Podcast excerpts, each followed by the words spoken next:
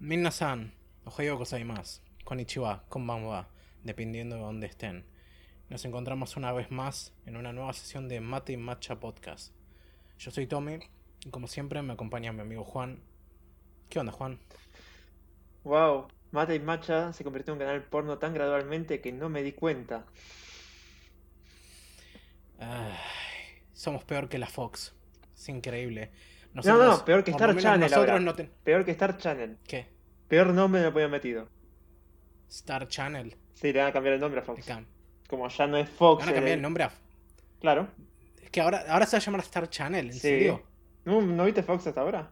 Ah, No, boludo, hace seis años que dejé de ver tele. pues un nombre poronga le pusieron. Se puede decir poronga por que podcast, será- ¿no? Son unas cosas que te vas a acostumbrar, pero es raro pensar que la Fox ya no se va a llamar la Fox. O sea, tiene sentido porque ya no es más Fox, es Fox, Disney. Sí, ahora es Disney, sí, sí, Pero pero igual. es Esforzate raro. con el nombre, la puta que te parió. Y bueno, tiene que ser un, viste cómo es, tiene que ser un nombre llamativo, rápido y fácil de ver. Pero sí, nosotros Que por lo tiene menos eso de no llamativo, tenemos... es el nombre más cliché que puedes encontrar. Es parece sacado de un dibujito, o de los, de los mismos Pero es fácil de decir, ¿me entendés? Son tres sílabas, Star Channel. Sí, pero vamos a No sé, es como, mm, como cuando le cambiaron el, eh, a Sci-Fi el nombre y le pusieron Sci-Fi. Es lo mismo, pero es la misma idea ahí. Bueno, pero, pero escrito de un modo que me hace pensar en la palabra sífilis. ¿Entendés? Ah, Ah, justo en- bueno, por lo menos, a eh, diferencia de la Fox, nosotros, por lo menos nosotros, sí. a diferencia de la Fox, no tenemos nuestras armas químicas en Siria, ¿no? Claro que no. Pero, No estamos gobernados por el mismo Satanás. Estamos gobernados por un mejor Satanás que es YouTube. O peor, exacto, exacto. Que a su vez está gobernado por el mega satanás que es Google. también. Más con ahora que pusieron Sí. de Google Drive, ¿viste? viste que no puedes guardar más fotos en HD. Va, tus fotos en HD ahora cuentan para el espacio de Drive. Entonces te obligan sí o sí a mejorar el espacio a menos que tengas que hacer borre de fotos. Sí. Borrar de fotos. Sí, igual yo como borro, subo y borro cosas todo el tiempo, eh, es como, por suerte lo aprovecho para atear y, uy, uy, no, no, no, no, no, no, no es cierto, no pirateo nada ahí, no, no, todo, todo legal, todo tranqui ahí en, en Google. Lucecita roja en mi, en mi frente. Google Bueno, gratis, hablando de, hablando de sífilis y cosas horrendas, estuvimos, ah, y de la dictadura de Google y YouTube, estuvimos un mes fuera, así que mm, nuestras métricas sufrieron bastante, pero bueno, necesitábamos ese descansito. Olvídate. ¿Cómo te fue a vos en tus vacaciones? Eh, fue normal. Aproveché entre todo para... O sea, primero aproveché el plan de teléfono que me da Spotify gratis. Y como me descar- me descargué todas las canciones que, Nice. que tenían me gusta, pero siempre no están todas las que me gustaban. Pues hace rat, hace poco que lo conseguí. Que adquirí Ujú. Spotify Premium. Entonces dije, a ver si trata el tema. Uh, lo subieron y empecé a bajar. Ta, ta, ta, ta, ta. Por ejemplo, Sí, todo lo... por fin se sacaron la cabeza del orto. Claro, eh, todo el, eh, el soundtrack de Evangelion de las películas ya lo subieron, ya está disponible para Argentina.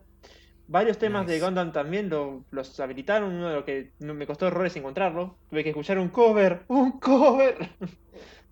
Y bueno, pero viste que también cada tanto suben y sacan la música de Jojo también. Mm. Me sorprende O sea, que no hay una hayan... lista, hay una lista de reproducción muy buena que tiene todos los openings, todos los endings y también todas las referencias musicales. Pero los openings y los endings siempre están entrando y saliendo. Y a veces los cambian por covers o por versiones alternativas y es una cagada. No, pero lo más raro para mí es que no hayan puesto un Fighting Gold en japonés. Está solamente en inglés. Sí, me da por los huevos. O sea, es Coda y me, y me gusta Coda y todo, pero el, el opening en japonés es la Me posta. había dicho un amigo con el tema de los, de los openings de Jojo. Dice, nadie puede vencer a Koda salvo otro tema de Koda con Fighting Gold. Exacto, exacto. Eh, Por eso todos los yoyos son. Todos los temas. Todos los openings de yoyo son tipo. Eh, S-tier o bueno, pri- eh, de primera. Si tuviera que hacer una lista así de. El no, el único que no me gustó tanto fue Stand Proud. eh, Sta- Stand Proud. Ese es el que más o menos me al principio tanto. no me gustaba tanto, pero lo aprendes a quererlo. Como el opening de Attack Titan, el de ahora. Ah, no, ese todavía no me gusta. O Hay bastante gente que ya toma- le está tomando cariño. Sí, sí, como el videito de, de, de la piba esa, la de Nichobi Daikirai des, eh, que se pone a bailarlo. Ah, no, no. sí, sí, no. domingos de domingos de Attack on Titan. Ah, de- que te había pasado. Sí, sí, sí, el que me pasaste hace un ratito. Ah, no, no, ese, ese todavía no lo banco. Sigo prefiriendo los de mm, la banda esta que siempre me confunde el nombre y digo eh, Link Horizon, que siempre digo o Lock Horizon o Event Horizon. Y eso que hay bastantes letras de diferencia, pero bueno. Solo por Horizon. Sí, pero, pero por sí, exacto. Sigo prefiriendo esos openings, pero bueno, este temáticamente funciona y ya dijimos todo Mm, lo que había para decir. olvídate. Pero bueno, ¿qué se, ¿qué se sintió también poder estar un tiempo desconectado de internet?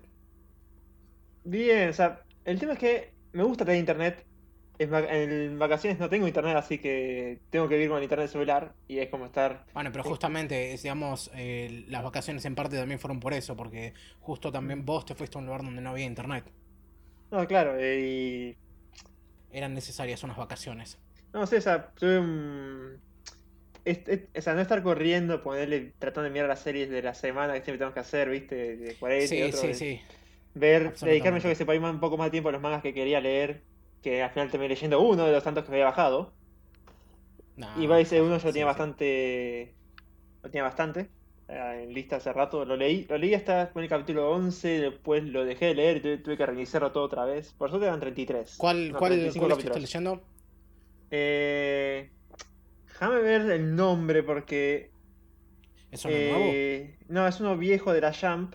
Que lo cancelaron. Pero tenía buen Ah. arte dentro de todo. Déjame ver si lo encuentro. Si tengo acá la lista. Pero viejo, estamos hablando un par de años. un par de 2018 creo que era. A ver. Ah, no es viejo entonces, es solo hace un par de años. Ya te digo. A ver el nombre. Sí. El nombre en inglés es Teenage Renaissance David.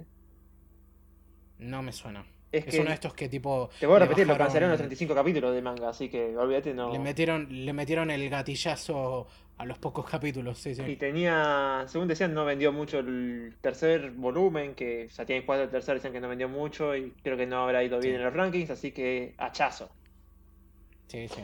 Sabes que viene muy te- interesante porque el último episodio de Trash Taste estaban hablando del tema de los mangas y de leer tipo mangas copados que, mm, bueno, por la manera... No, y esto lo decía también Super Patch Wolf en su video sobre la Shonen Jump reciente, Mm. De, lo, de, viste, esta cosa de que, es- bueno, la Shonen Jump obviamente tiene su propia línea editorial y de eso podemos hablar un montón, pero tienen la cosa esta de que son, justamente esta línea editorial es tan estricta y tienen tanta, digamos, tanta atención puesta a, cuán- a qué, mm, qué serie eligen, cuál no, de qué, qué dirección tiene que tomar, cuánto tiempo puede permanecer, o sea, cuánto la estiran o cuánto no. Que muchas series potencialmente buenas, si no consiguen la popularidad o el límite de popularidad requerido, mm, es como le bajan la línea y bueno, chau, cinco capítulos y se va. Es que en cierta forma estás en la Jump, es como estar en Boca o en River, y si no sos, Sí, obviamente, tenés que rendir lo que los números dicen que tenés que rendir. claro, o si sea, no, andate a otra revista. Uno, sí, sí, no, obviamente, o sea, todo, cualquiera que se pone a laburar ahí, que entra a laburar ahí, sabe bien eso. Mm. Ah, pero mm, no quita el hecho, bueno, vos te habías quejado del. Va, te habías quejado vos y casualmente el, ta- el chabón este, Super Eye Patch Wolf, se quejó de, de lo mismo, de esta serie que aparentemente estaba buena. No me acuerdo el nombre, Ghost pero es, Writer de- es la Paradox. del manga.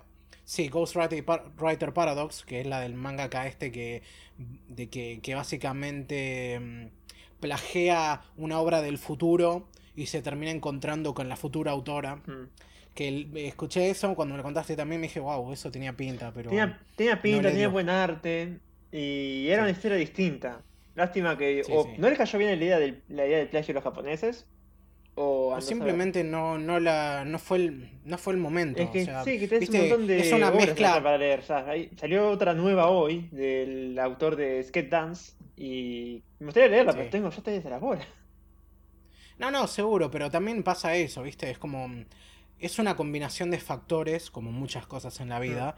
Y, en este, y a veces es también mucha cuestión de suerte. O sea, justo no la, no la pegó, pero bueno, Mm. o sea, a veces me gustaría pensar que si tuviésemos. Si en un mundo ideal, los que no la pegan, no sé, tendrían la oportunidad de, no sé. largarse a trabajar en otro lugar con la misma propiedad y poder continuarla, Eso pero estaría andás bueno, a ver pero tenés que tener mucha guita para, para retomar tu derecho, ser bastante grosso para que te den vos los derechos de la obra, como le llaman King, es el que más se me ocurre. Sí, pero por justamente por eso, porque no sé cómo es el contrato de la Jump, Mm. pero obviamente, digamos, le vendés los derechos de tu obra a ellos y chau, cagaste si no la pega. Mm. O sea, la historia se queda donde se queda. Así que mm, es una lástima, pero bueno, por algo le llamamos la picadora de carne, ¿no? Mm. Porque bueno, casualmente ahí también de en... picar carne. Contexto totalmente distinto igual el tema ese. No, no, pero aplica, aplica. Ah, casualmente en Trash Taste también estaban hablando de eso, que es como este problema que tiene la industria, que es un problema sistémico, obviamente, pero es la cuestión de muchas grandes series que arrancan genial y terminan de una manera, la mayoría de las veces, no satisfactoria. Y entre otras cosas viene por muchas de estas restricciones relacionadas a la manera en la que se produce. Porque hay un montón de series que, bueno, arrancan muy bien y se, se empiezan a expandir muchísimo y no siempre terminan en el mejor de los términos. O bueno, tenés las cosas tipo los cuatro grandes Seinen, que son ¿Seinen o Berserk, shonen? Vagabond. Ah, Seinen. Los cuatro grandes Seinen, que son Berserk, Vagabond, Kingdom y Vinland Saga. Que ninguno de estos ha terminado todavía y llevan... Vagabond, tienen- entre comillas, terminó. entre comillas, porque en realidad está como un, un hiato que es como una, un fin o una cancelación en negación, ¿viste? Sí, pero creo que el mismo autor dijo como que ya está, no tengo más ganas de seguir dibujando, vamos con Slam Dunk 2. No sé si va. Sí, no lo sé, no lo sé, es complicado, de vuelta, muchos factores, muchas variables. Hay que tener también, digamos, la dedicación y la paciencia para estar, ponele, en el caso de Miura, 30 años de tu vida haciendo un manga. También tenés que estar tan loco como ese tipo para básicamente gastarte tu vida en eso. Eh, lo que sea también- para, para comprar Love Live, para, para gastar en Love Live. No, no, no, era Idol Master. Idol Master. Son son una misma mierda. Pero mm, no, a ver, por eso lo que lo que teníamos lo que decíamos antes que mm, también está el tema de cómo se produce y bueno, no es casualidad que se reporte constantemente que, que muchos mangakas básicamente laburan o hasta estar cerca de la muerte o hasta directamente morir. Sigo O sin sea, entender a Oda. El que más me sorprende de eso es, es Oda. Sí, o sea, no puedes tener una vida y ser el autor de One Piece. No. Y ese tipo tiene familia y todo, Y, o sea, se- no sé y- cómo y aún tiene vida hace. social en el sentido de que se- no es forro ni nada. O sea, creo que fue a eventos y como que te saluda todo bien, ¿viste? Bueno, pero, pero, pero también tiene eso de que rara vez, o sea, da pocas entrevistas, casi no da entrevistas tipo, no sé, en radio o en tele o cosas así, son entrevistas tipo acordadas y se, se publican Y en escritas. todo caso las entrevistas las ponen en el manga, ¿viste? Se- Entrevista con los lectores. Tienen los CBS creo que era, o CSB, está por ahí. Y te lo el responde. tipo está fuerte, no, y encima el tipo está fuertemente involucrado en la producción de- del anime. Y de live O action. sea, y de los live action, sí, sí. O sea, mm, no sé, será una de esas personas especiales que tiene un grado de diligencia que le, se lo permite. ¿Vos pensás que el tipo después de que termine One Piece va a hacer otra obra más? ¿O vos cómo lo ves? No sé, según, según sus seguidores, el tipo no le queda nada para mostrar. Si termina One Piece y sigue vivo, va a sacar otra cosa porque quiere, Sí, no sí, porque pero lo necesita. como Toriyama que porque cosa, tiene que a cosas cortitas, ¿viste? Algo así. Sí, pero ponele, pero, pero hasta Tori- Toriyama, o Toriyama, como le quieras decir, está debe estar hasta los huevos de Dragon Ball. Ah, sí, para algo está. O sea, ni- Ya tiene el cuarto de Dragon Ball, no me acuerdo el nombre. Dragon Room era. Que lo que hace, le escri- escriben, sé. es un. Varios tipos que, se les- que tiran ideas para Dragon Ball y vos lo podés hacer. Boludo, los fans tienen mejores ideas que ellos. Eh, sí. O sea, deben haber fanfictions mejor escritos que la mierda que sacan en Dragon Ball Super. Pobre. Me sale Toyota, Toyo- sí, Toyotaro, iba a decir. Y bueno, a ver, pero por algo los memes están. Mm. O sea, mm, eh, es lo que el público quiere y vende. Y bueno, ¿qué vas a decir? No, ¿Vas a últimamente está como más interesante. Últimamente me parece que el manga está un poco más interesante. Ahora, la pregunta, la pregunta importante de todo esto, por supuesto, es: ¿Oda podrá hacer esto? ¿Pero puede ganar la Goku? Mm, Está difícil, es una pregunta difícil. Mm, Le- si bueno, lo pone una- a dibujar manga por cuántos años lleva ya One Piece, ¿30? No, 30 no, 20. No, One 20. Piece no, no, veintipico de años, sí, sí. Eh, pero, pero igual es una locura.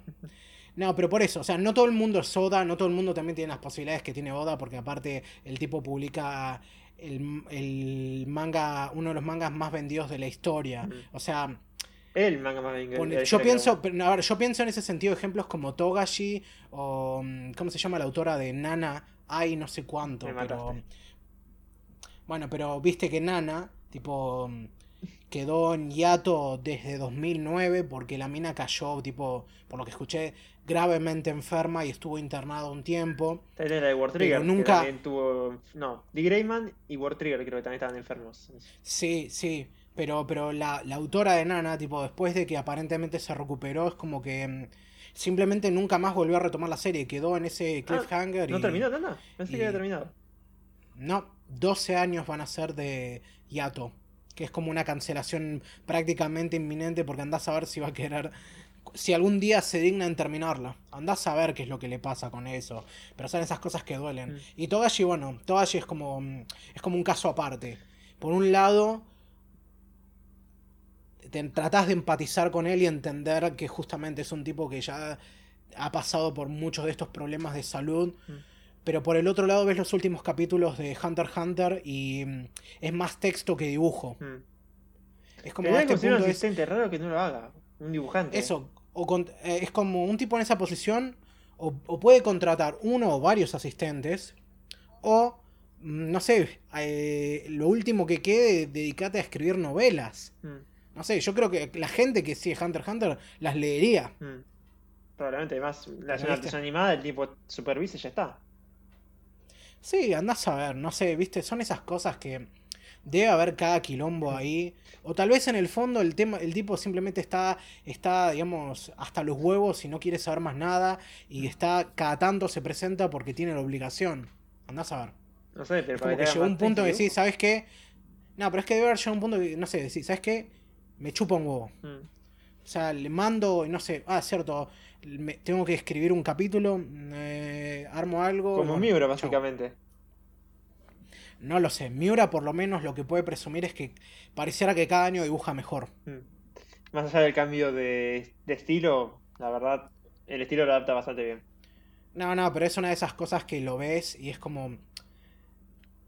Te, da, te, te rompe las bolas que tarde tanto, pero ves lo que hace y medio que lo entendés. O sea, me, me pregunto qué grado de neurosis deberá tener para dibujar con, con ese nivel de detalle. Porque yo creo que debe ser uno de esos tipos que dibuja algo y tiene que empezar de nuevo porque hay un detalle que no le gustó. No, para mí O que, sea, así de, así de loco tiene que debe estar. para mí que cuando serializa, viste, cuando saca como un volumen por año o dos, eh, planea, ese tiempo planea la historia, va dibujando y luego cuando ya te dice, che, estamos a punto de, estamos en el material para el nuevo volumen, bueno, acá tenés, tú, le tira todas las páginas.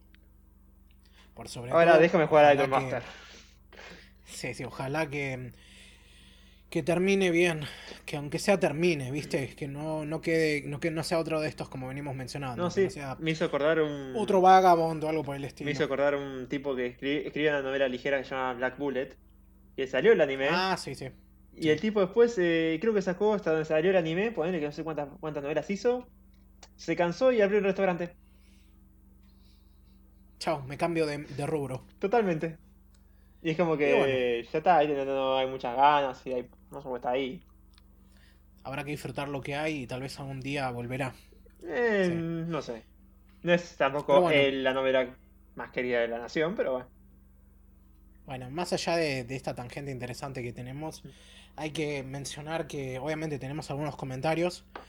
Quería mm, mencionar dos que nos vinieron de la sesión 9 que los hizo Oscar Ilustra, que mm, tiene que es uno de los nakama de esta serie, y también colega de Stalkers y tiene su podcast Frikicidio que recomiendo, por supuesto. Y bueno, su canal también, el, el tipo es ilustrador, eh, hace historietas y tiene algunos videos muy interesantes sobre el tema. Y nos comentó en, el, en la sesión 9 dos cosas. Uno, pongo 10 dólares en el Patreon para que hagan el podcast con ustedes, VTuber. Que por supuesto, adelante, ya lo vamos a abrir. Pero nada más, obviamente vamos a empezar con esos modelos que no podemos mover los brazos. Pero así con, O sea, con mucho, suerte- con mucho rebote, con, con mucho boing boing. Sí, sí. Que vos te, vos te, te considerás un avatar mujer. Nah. Podrías hacer tipo como el, el, el VTuber ese Foxy Joel, que Ah, no es, eh, es el espíritu de un hombre en el atrapado en una muñeca. No, no, no. Si ni en los juegos online ya sea Avatar Mujer, menos ahí. Sí. O sea, sí. no estaba tan desesperado te- por cosas para que me den, en- que me den gratis. Ay, Dios. No, pero tendrías que, tendrías que también disfrazar tu voz. Sí, no tengo, no tengo suerte. Salvo voy con los gritos, pero hace rato que no practico los gritos afeminados. Ay, bueno, y lo otro que dice es, al igual que el, que el anime Funimation y, y- no, perdón, al igual que el anime Funimation y Crunchyroll, en Webtoon trasladan el mismo sistema piramidal sin optimizar el sistema de apoyo a los artistas, que son el grueso de la actividad de las páginas. Como YouTube. Y creo que. Sí, sí, como en YouTube. Creo que se está refiriendo a esto específicamente, bueno, porque habíamos hablado. A ver, él había mencionado hace un tiempo, sacó un video sobre cómo. sobre esta cuestión piramidal de Webtoon, porque estuvo tratando de publicar ahí. Y no recuerdo bien los detalles, así que voy a tratar de no mandar fruta, pero recomiendo que pasen su canal y, y- por su canal y que vean lo que dice ahí al respecto, porque es particularmente interesante por el hecho de que, bueno, Webtoon ahora mm, tiene una sucursal latinoamericana y Ah, todo No eso. sabía. Eso No la recuerdo publicidad de bien- YouTube. Sí, sí, de vuelta, no recuerdo bien cuál fue exactamente la situación, así que por eso les derivo a que vean en su canal y bueno, se saquen las dudas. Pero qué bien, es bastante interesante en ese sentido porque, mm, bueno, acá vivimos pegándole palos a Funimation y Crunchyroll, a pesar de que pirateamos las cosas que ellos hacen, pero bueno, es parte del juego. Porque o- esta, en esta ocasión tenemos una, un anime interesante para hablar sobre el tema, pero Era, quiero primero liquidar. sí, sí, ¿Qué? el anime era de eh, el que estaba haciendo Crunchyroll. El que tanto escucho hablar. Sí, sí, sí, la otra obra maestra de esta temporada. Ay, Dios. Pero vamos, vamos a tirarlo un poquito, vamos a atrasarlo un poquito primero para hablar de, para terminar de leer los comentarios. Después en la sesión 11, Kira Ikel, el MVP como siempre, eh, nos dejó dos comentarios. Uno que lo había dejado en la sesión 10, pero la movió a la 11. Ah, ¿no lo, no lo publicó Eh, dos veces? O sea, lo eliminó en el anterior. No, no, no, lo había publicado en la 10, pero el, el otro día después me fijé y lo borró y lo publicó de nuevo, pero en la sesión 11. Ah. Así que bueno, veremos. Así que vamos a ir primero por el corto y después por el largo. El corto dice: What the fuck? Juan no vio ninguna peli de estudio Ghibli. Entiendo que a alguien no le puede gustar alguna en particular, pero son todas tan diferentes entre sí, no solo en temas, sino en lo que Juan más critica, el estilo artístico. ¿En qué se parecen la princesa Kaguya con Náusica? En casi nada. Para mí deberían darle una oportunidad, aunque sea a algunas. Si algo aprendí de Hataraku es que no trata de glóbulos rojos y blancos, sino de eritrocitos y neutrófilos. Y así lo vi con los subtítulos para el colmo. Por eso no sabía si decirte si era glóbulo rojo, no glóbulo rojo o eritros, Bueno, pero, pero visualmente me acuerdo más decir diciendo glóbulo rojo, sí. rojo y glóbulo blanco. Sí, Ya que tiene Ah, no, varios yo- tipos de glóbulo blanco, por eso. sí. No, yo estoy de acuerdo con lo que él dice. Deberías darle una oportunidad porque. No, el tema es. no es- Primer, primer O sea, hay muchas, hay, hay varias de Ghibli que yo veo que a vos te gustarían, aún las que no son, digamos, de tu estilo. No, o sea, no es que no me gusta mm, Ghibli. El tema es que tengo ya como un prejuicio armado, que sé que es un prejuicio y que no es tan así. Eh, en parte, ya te dije, por la review de Nostalgia Critic de Ponyo, o por cómo, o cómo era el. Bueno, pero, pero una reseña de hace cuánto, como 13 Claro, años. pero. De la época en la que criticar en YouTube era gritar boludeces. No, está bien, pero lo que más voy es que a mí no me gusta ver películas en la computadora solo, o además porque es muy deprimente, es muy deprimente, sinceramente. Me gusta verlas con alguien, o charlar, o en todo caso, viste, decir, en todo caso, pero bajarme una película, yo ve- veo una película yo por mi cuenta, si es de una franquicia que yo ya sigo, tengo bastante interés en, en verla. Por ejemplo, hay una que me gustaría ver que creo que era Eternal Zero, creo que era también, que también es de, la redundancia de de la del, del Japón en la en la Segunda Guerra Mundial en el, en el escenario del Pacífico. Eh, justamente y también tenés el de Miyazaki que también eh, de Ghibli que es eh, viento se levanta que es de la creación del cero justamente. Sí, y casualmente es la película sobre aviones, que a vos te gustan los aviones. claro. Y no nada pues eso es cuestiones es, es como que no me gusta ver películas eh, no, no me gusta mucho descubrir películas si no están si no, si no la pasan en la tele o si es una que ya vi o que digo que tengo una franquicia que tengo interés.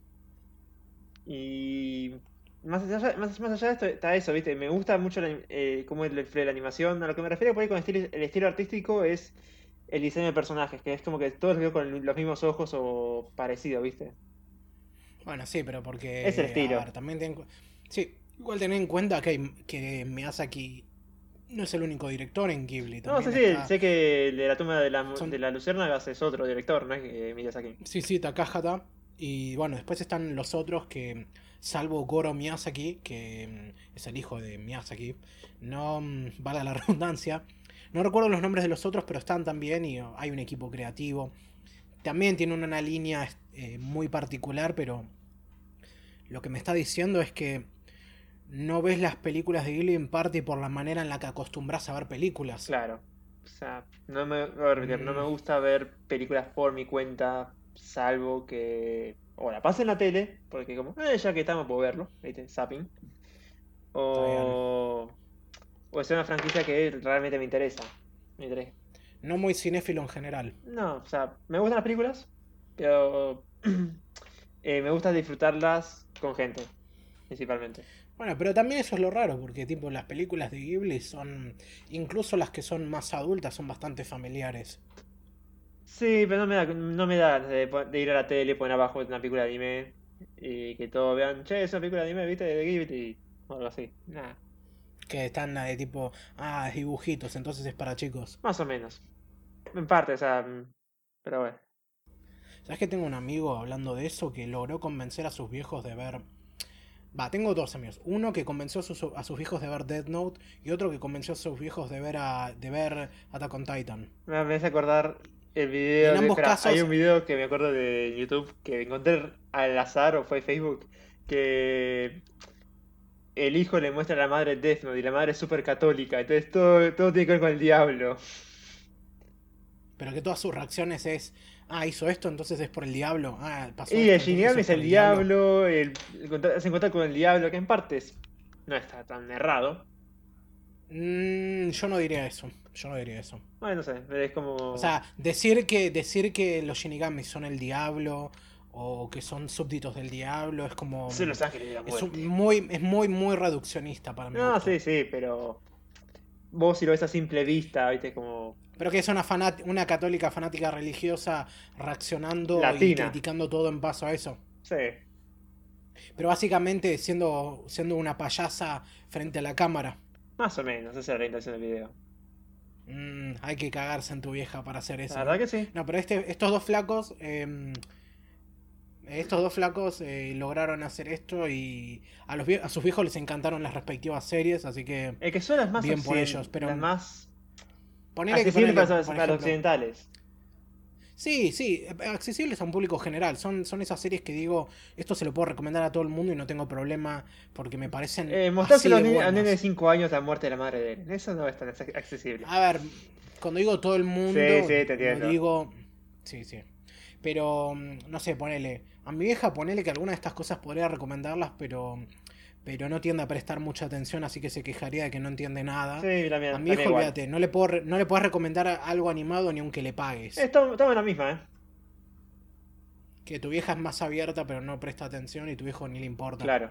Mi viejo eh, ve algo animado y ya está, esto es para nenes o, o le da mucha bola. A mi vieja como que le interesa, son- y pero hasta ahí. Sí. Son lamentablemente esos prejuicios que en algún punto siento que es como que tienen que morir con una generación. Por desgracia. Lamentablemente, sí, sí. Pero bueno. eh, ah, me falta, nos falta el último comentario de Kiraikel que dice: ¿Qué onda el hype con, el hype con Kimetsu?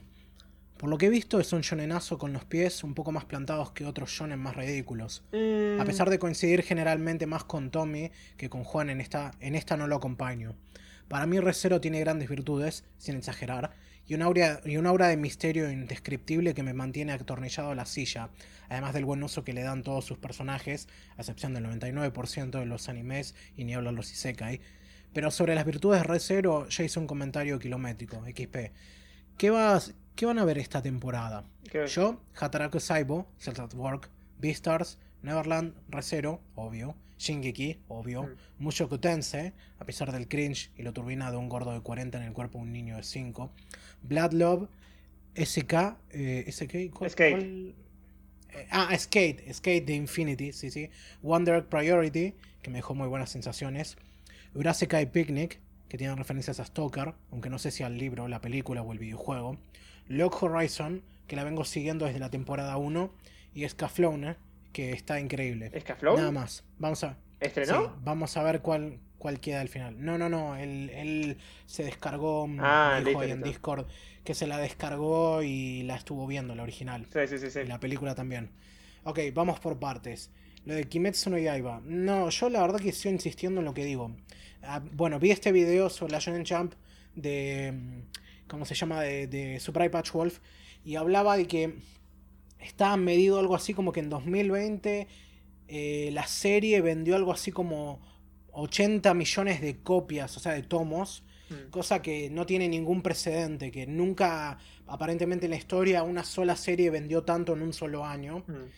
Y, y aparte ahora la película se volvió una de las películas más taquilleras del 2020 y bueno, de todos los récords que ya mencionamos previamente. Pero soy, sigo siendo completamente honesto, no logro ver qué es lo que tiene tan especial esta serie, qué es lo que, qué es lo que ha hecho que, conec- que tanta gente conecte con ella. Yo la siento Porque es muy como- inflada, o sea, es un shonen decente, pero nada más, hay un par de cosas que, sinceramente, ahora que las pienso, por ejemplo, hay un, eh, la décima forma de, Gui- de Guillo Tomioka, ¿viste? El del agua, que es todo claro. ¿Cómo ataca el bicho? Es todo el tema de Sí. los ataques, no, no me cierra el cómo funciona. Mira, lo que yo le destaco es que, digamos, sigue la línea editorial de lo que uno espera que se publique en Shonen Jump Mm. y sigue esa fórmula a la perfección. Tiene una buena ambientación, aparte- eso se lo puedo aceptar.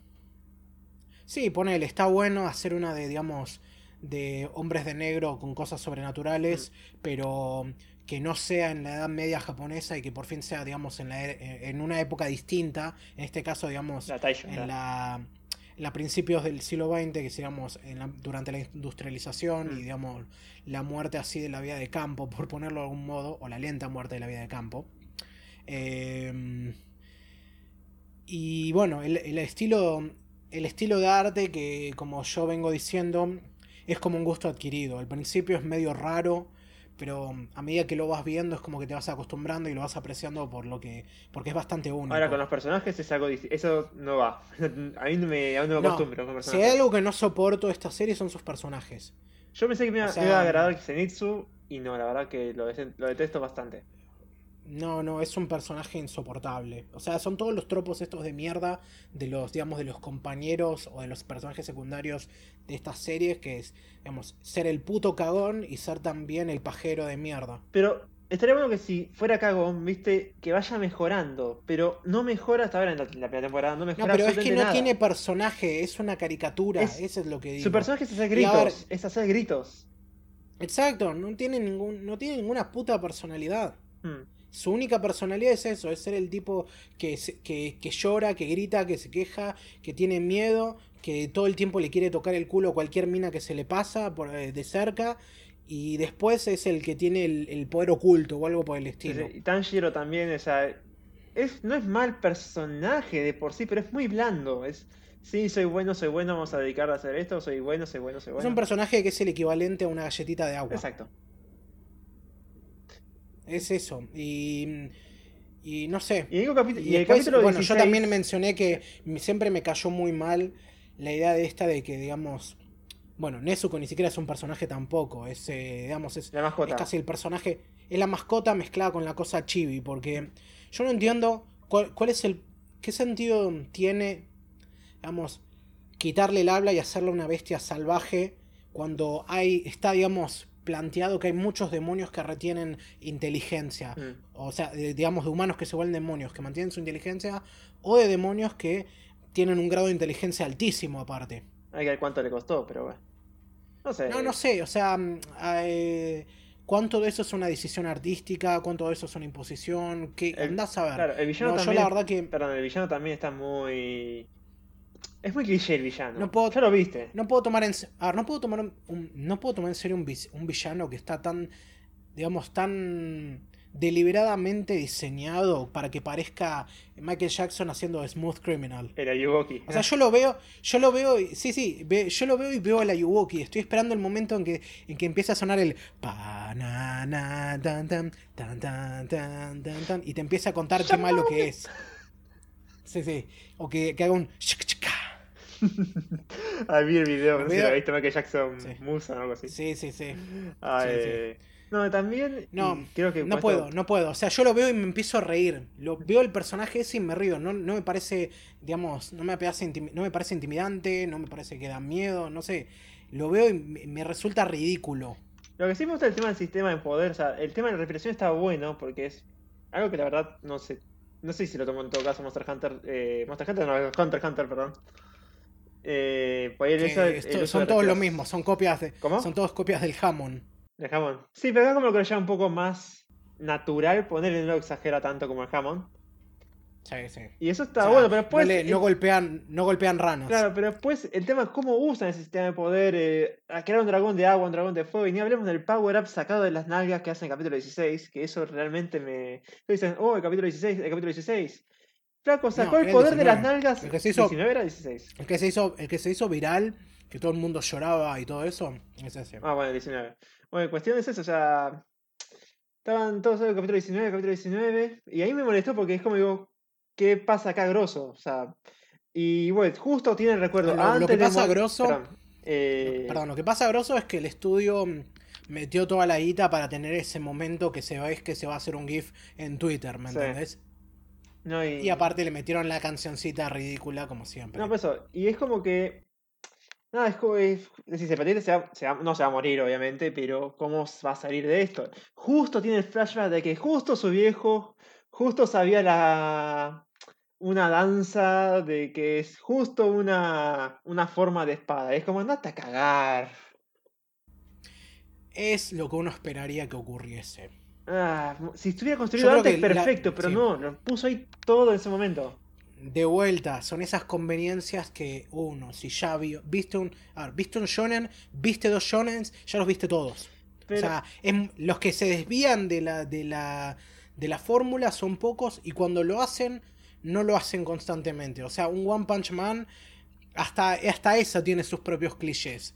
Pero el tema es ese, que One Punch Man, ponele, no es- termina creando sus propios clichés. ¿me enten- Ese es, eso Eh, es lo que no pasa. es- Acá, digamos, eh, cosas como esa, como vos decís, juegan muy, muy en la línea entre una conveniencia y, mm, y, va- y un Deus Ex Máquina. Pues eso, en Boku no Hero, ahora que lo pienso ahí, va a haber un power up, que no voy a comentar de quién ni para quién, de o sea, cómo va a ser, en base al manga, ¿no? claro. Que, sin embargo, si vos si lo, te puedes analizar, ya un poco antes eh, te lo decían o no te lo, o lo, lo- suponías. Es que ahí lo, lo hacen más, no sé si OP, porque va a tener su entrenamiento, o sea, va a tardar. Y... Nada, pero está en la historia, no es como que te lo hayan martillado ahí en ese momento justo. O sea, lo bien. Sí, sí, no, no termino. Creo que entiendo lo que decís a pesar de que no he leído el manga. O sea, yo sigo ofendido, entre otras cosas, por el hecho de que mi dios Amir con el anime solo tiene 30 segundos de escenas. Ah, sí, por desgracia, pero bueno, Sí. es sí, un entre otras sacrificio que hay que cosas. hacer. No, no, eso, eso no era un sacrificio que había que hacer. Eso no era un sacrificio que, que había que hacer. No, tampoco era un sacrificio que no había que hacer que la pelea, una de las peleas más importantes, como es la de Lemillion contra eh, Kaiba, Kaiba con máscara, que no me acuerdo cómo se llama, Eh, eh, sea, sea una presentación en PowerPoint. Eso no sé cómo lo harán hecho, tengo que ver a una cuarta temporada, pero... La verdad que- la verdad que pero lo- no... O sea, no me, no me gusta cagarme en My Hero Academia porque me gusta. Mm. O sea, yo me, yo me puse mal cuando vi todo eso. Toda la temporada, la cuarta temporada eh, fue como una cosa de... Es como, yo no tengo por qué ver esto, pero lo estoy viendo. Es como, ¿qué carajo pasa conmigo? Hacerme caso se puede mucho mejor, mucho mejor después. Te creo porque vos lees el manga, pero yo voy a tener que ponerme a leerlo porque mm, esta cuarta temporada me decepcionó, pero mal. Uh. Sí. Y sabes No, un amigo también lo dejó leer ahí en ese momento, así que... Y lo que siempre me dio por los huevos de My, de My Hero Academia es lo que me pasa con la mayoría de estos shonen, que es... A ver, y supongo que es un bien, es un buen cambio, por un lado, antes que terminar con esto, gracias Scart y gracias Kerekel por comentar, como siempre. Eh, perdón que nos ha- ha- eh, extendimos mucho en esto, pero viene bien para hacer el cambio de, mm, de tópico, porque mm, algo que quería mencionar es esto. una cosa que me molesta mucho de estos shonen es que, a ver, uno entiende qué es lo que ve o qué es lo que lee y acepta también de, dónde, de dónde viene, porque es algo de la Shonen Jump y qué sé yo. Y más o menos tiene una idea de qué es lo que puede esperar, así que te, digamos, consumís lo que sabes que vas a consumir, por decirlo de algún modo. Mm. Y una de las cosas que me atrajo justamente My Hero Academia era, al, principio era, por un lado, no solo el arte de Horikoshi, sino también que esperaba que fuese una historia divertida así de, de- de superhéroes con poderes ridículos, que mm, no se tomase muy en serio a sí mismo, pero sorpresa, sorpresa, se empieza a tomar demasiado en serio a sí mismo. O por lo menos la- el tono cambia, se pone muy serios de momentos y eso no me gustaba. Y la otra razón por la que uno o lee, o más precisamente ve estos shonen, o estas adaptaciones de la Shonen Jump, es por Sakuga, Mm. por el Sakuga. Mm. ¿Qué es lo que pasa, qué pasa, por ejemplo, con My Hero Academia? Que es lo que ponele que podría decir que, se pa- que pasa, que es una de las pocas razones que tengo, que con- reconozco válidas para ver, por ejemplo, Kimetsu no Yaiba. Y es también la razón por la que, por lo menos yo voy a decir, por fin pude ver lo que me prometía desde otoño, Yo va- va, también. desde nuestra primavera, Yo también. ver que es Jujutsu Kaisen, que por fin los dos pudimos sentarnos a verlo y mm, no sé, pero creo que estamos los dos al día, al momento que estamos Sí. grabando esto, salió el estábamos a capítulo 17 de los 24 Ujú. Gocho Best Boy. y había que arrancar, había que decirlo desde ya. Sí. Supongo que debería decir por las dudas, vamos a tirar algún que otro spoiler, pero mm, así que voy a decir rápido. Si te gusta la Shonen Jump, si te gustan ese tipo de cosas, Guerra de Hechiceros. Hechiceros, vale la pena. Tiene muy buenas peleas. solo- creo tiene muy buena coreografía. muy buenas peleas. O sea, es, es mapa eh, dando do- otro tiro al Haciendo blanco. flexing. O sea, sí, sí, mostrándonos los músculos. Como si ya no lo Eh, hecho, como si ya no lo hubiera hecho con Attack on Titan. Sí, pero mm, si hay algo por lo que vale ver esta serie es porque mm, tiene, tiene guita para despilfarrar en peleas de nivel tremendo. Mm. Pero bueno, sí, ya advertimos spoilers.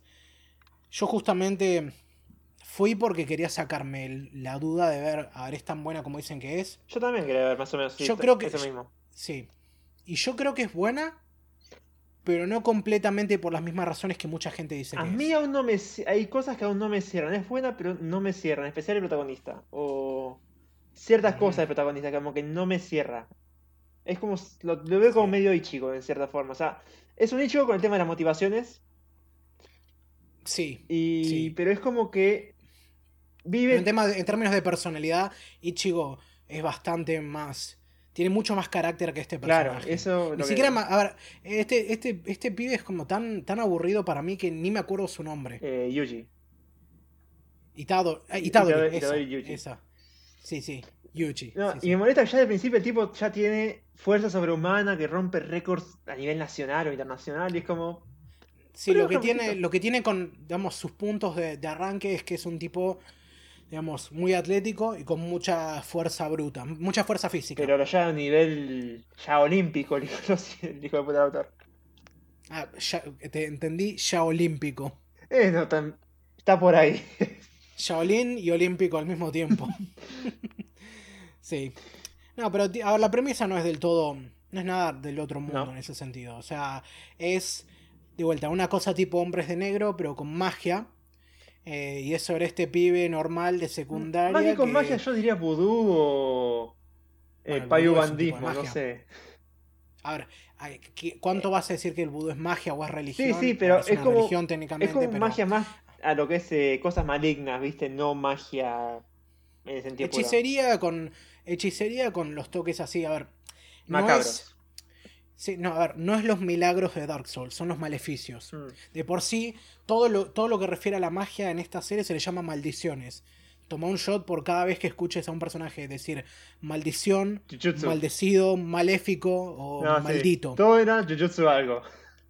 Su técnica Sí. es Jujutsu de. No, no es Jujutsu. Pero es que también, a ver, Jujutsu, o Jujutsu si quieres pronunciarlo bien, técnicamente significa, o sea, es una forma de decir hechicería. Sí, sí. Eh, jutsu es Sí. justamente eh, la habilidad Técnica, técnica, arte. técnica y gracias.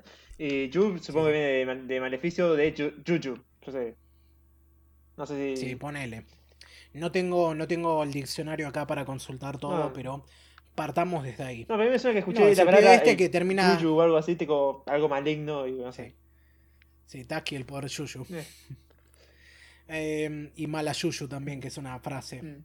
Eh, pero no, el pibe este se cruza con básicamente un demonio que tiene una reliquia de estas superpoderosas y con este agente de estos hombres de negro mágicos que va a pararlo y una cosa lleva a la otra, el pibe se traga el- la cosa esta maligna que es un dedo de un hechicero muy poderoso y termina siendo poseído por ese hechicero. Más que hechicero, una... ¿es un hechicero hecho maldición, era? O sea, se hizo maldición Sí, después. un sí, sí, como el hechicero más poderoso de la historia, que es un espíritu de mil años que está justamente sellado en 20 dedos o algo así, eh, que son que están todos esparcidos por distintas partes de Japón y esta, mm, y estos hechiceros buenos están buscando estas reliquias para poder destruirlas o algo así. Mm. El tema es que este pibe se come uno est- este dedo para poder conseguir el poder para vencer a este monstruo que lo estaba Que está atacando a sus tratando de amigos. encontrar. Además. Sí, y que, te- que casi mata a sus amigos, pero justamente por hacerlo termina siendo poseído por el espíritu de este hechicero que... ¿Cómo era que se llamaba? Eh, ah... Ay, mierda, olvidó. ¿Qué nivel periodístico el nuestro? El tipo malo. Vamos a decirle así, el tipo malo. El tipo malo obviamente puede tomar control de Itadori, Mm. pero gracias a, mm, al tipo este Goyo, que es el hechicero bueno, logra enseñarle a domarlo o algo así. Es tipo una cosa tipo zorro nueve colas de nuevo, ¿viste? Mm. Y todo parece indicar que tienen que matar a, mm, al pibe este Itadori por haber hecho esto. Pero Goyo. Ah, Sukuna, Sukuna era. un- Sukuna, sí. Pero como Goyo, digamos, le, digamos, qui- quiere ayudar al pibe este y ve potencial en él para ser un buen hechicero, le dice, hagamos esta. Voy a, podemos suspender tu sentencia, pero tenés que ayudarnos a encontrar todos los dedos de esta cosa y mm, comértelos. Y de esa manera, si tenemos suerte, podemos matar de una vez por todas a este, a este espíritu y exorcizarlo. Y lo bueno es que no se queda solamente con eso, sino que lo que también quiere hacer el tipo es tirar abajo el sistema de actual o conservador de los Sí. hechiceros. Es básicamente un anarquista de este sistema de hechiceros. Eso. Y, está, y este es su plan. Y está bueno que no se quede aparte- solamente en el profesor Grosso, que también tiene un plan ahí abajo. Sí, porque aparte, este tipo Goyo, que yo también le digo el Kakashi invertido, porque es básicamente eso. No sé por qué un- invertido, un pero caca- bueno. Invertido porque en vez de tener un cubreboca tiene una antifaz. Ah. Eh, y, y, es- y justa, pero también hace lo de tener que mostrar los ojos para tener una habilidad especial. Mm. Y aparte también porque es. A ver, Kakashi no solo, es como Kakashi en cuanto que es un prodigio y es tipo un tipo super OP. O sea, del tipo que, que hay otros que le tienen miedo. De tan fuerte que es. Ah, y estos monstruos que pelean se les dicen maldiciones también. Mm. Que se manifiestan por emociones negativas de la gente en estos monstruos así mm, extraños. Y Mm. bueno, toda la trama sigue a partir de ahí. Digamos, de también el encuentro con el pibe este Megumi, que mm, se termina amigando de él, que es básicamente el Sasuke, pero centrado. Claro. Y Bien después la hecho, mina no, que vas- no, ven- no vengativo como porque es mi única razón de ser. Bueno, ¿no? por eso, Es sí, sí, un tipo. Por eso es lo que dije, el tipo centrado. Y, Y después la está mina la que es una mina. que- Es una mina Sí, posta. que. Sí, que lo que tiene, lo que tiene es que como Itadori los dos son provincianos y se, se, divier- se, digamos, se emocionan porque ahora van a vivir en Tokio. Y no viven en Tokio, no viven en la zona céntrica, sino que viven tipo, como decir, ponele, estás en Buenos Aires y ellos están, ponele, no sé, en una zona de campo, ponele, es como que están ahí nomás de, de- Están en Cañuelas, ponele, sí, sí. Eso. No, y- Eh, no, pero pues, o sea, las interacciones. O sea, primero que no y van va- justamente eh, no es- a esta secundaria, va, secundaria, Sí. van a este bachiller para hechiceros. Claro. En el que solo son, ¿cuánto? Tres, 6, tres. 7 estudiantes. Perdón, eran Y son, tipo, ellos son tres nada más en la, primer, en la división de primer año. En la única división. siete. Mm. Porque aparentemente no hay mucha gente que tenga potencial para ser hechicero. Porque Claro, tienen que o poder ser capaces. O mueren. Porque tienen que ser capaces de poder ver em, maldiciones. Claro. O sea, es, es la cosa también, es de vuelta, los Shinigami y todo eso. Pero Con Boku no Hero, pero mucha menos gente. Ajá. No, Boku- más no, Boku militarizado no Hero hasta no, cierto punto. más eh, Naruto en ese sentido, más que Boku no Hero. Es, es como, es que es lo que digo, es como una amalgama de todas las series que conocemos, pero un poquito de esto, un poquito de aquello. Yo que decían, y bueno, eh, en este menjunje surge algo. Claro, es- en los memes decían yo que sé, Naruto bien hecho o algo así, ¿viste? O mejor. o- Y lo que me gusta Ah, en parte sí. es que. Va, es lo que decía en internet. Lo que me gusta en parte es que los todo se siente bien actual. Porque hoy ya viste las referencias, cómo hacen para entender los poderes, eh. Eso creo que te, habrá ver, hay gustado. un momento, hay un momento, sí, hay un momento en el que mm, en el que como parte del entrenamiento Goyo lo manda a ver películas de clase que B. contra uno de estos- o sea, de todo tipo. No, no, no, no, pero le hace ver de todo. Hasta hay un momento en que hay una referencia claramente directa en que está viendo El Señor de los Anillos. Sí. Porque ves un plano de la tele y es esa secuencia final de la comunidad del anillo cuando están Frodo y, y, y Sam ahí en el Anduin. Mm. Cuando Sam le dice, no, no, no te voy a dejar ir, yo soy tu amigo y te voy a acompañar. Y es muy, muy obvio, pero hasta tienen calcado, digamos, la hebilla de los elfos. Pero también no tenían. eh, no, no cambiaron los nombres, me parece. Hasta más, eh, referencia a Scary Movie. Scary Sí, Movie. sí. Muy, a- muy al día con...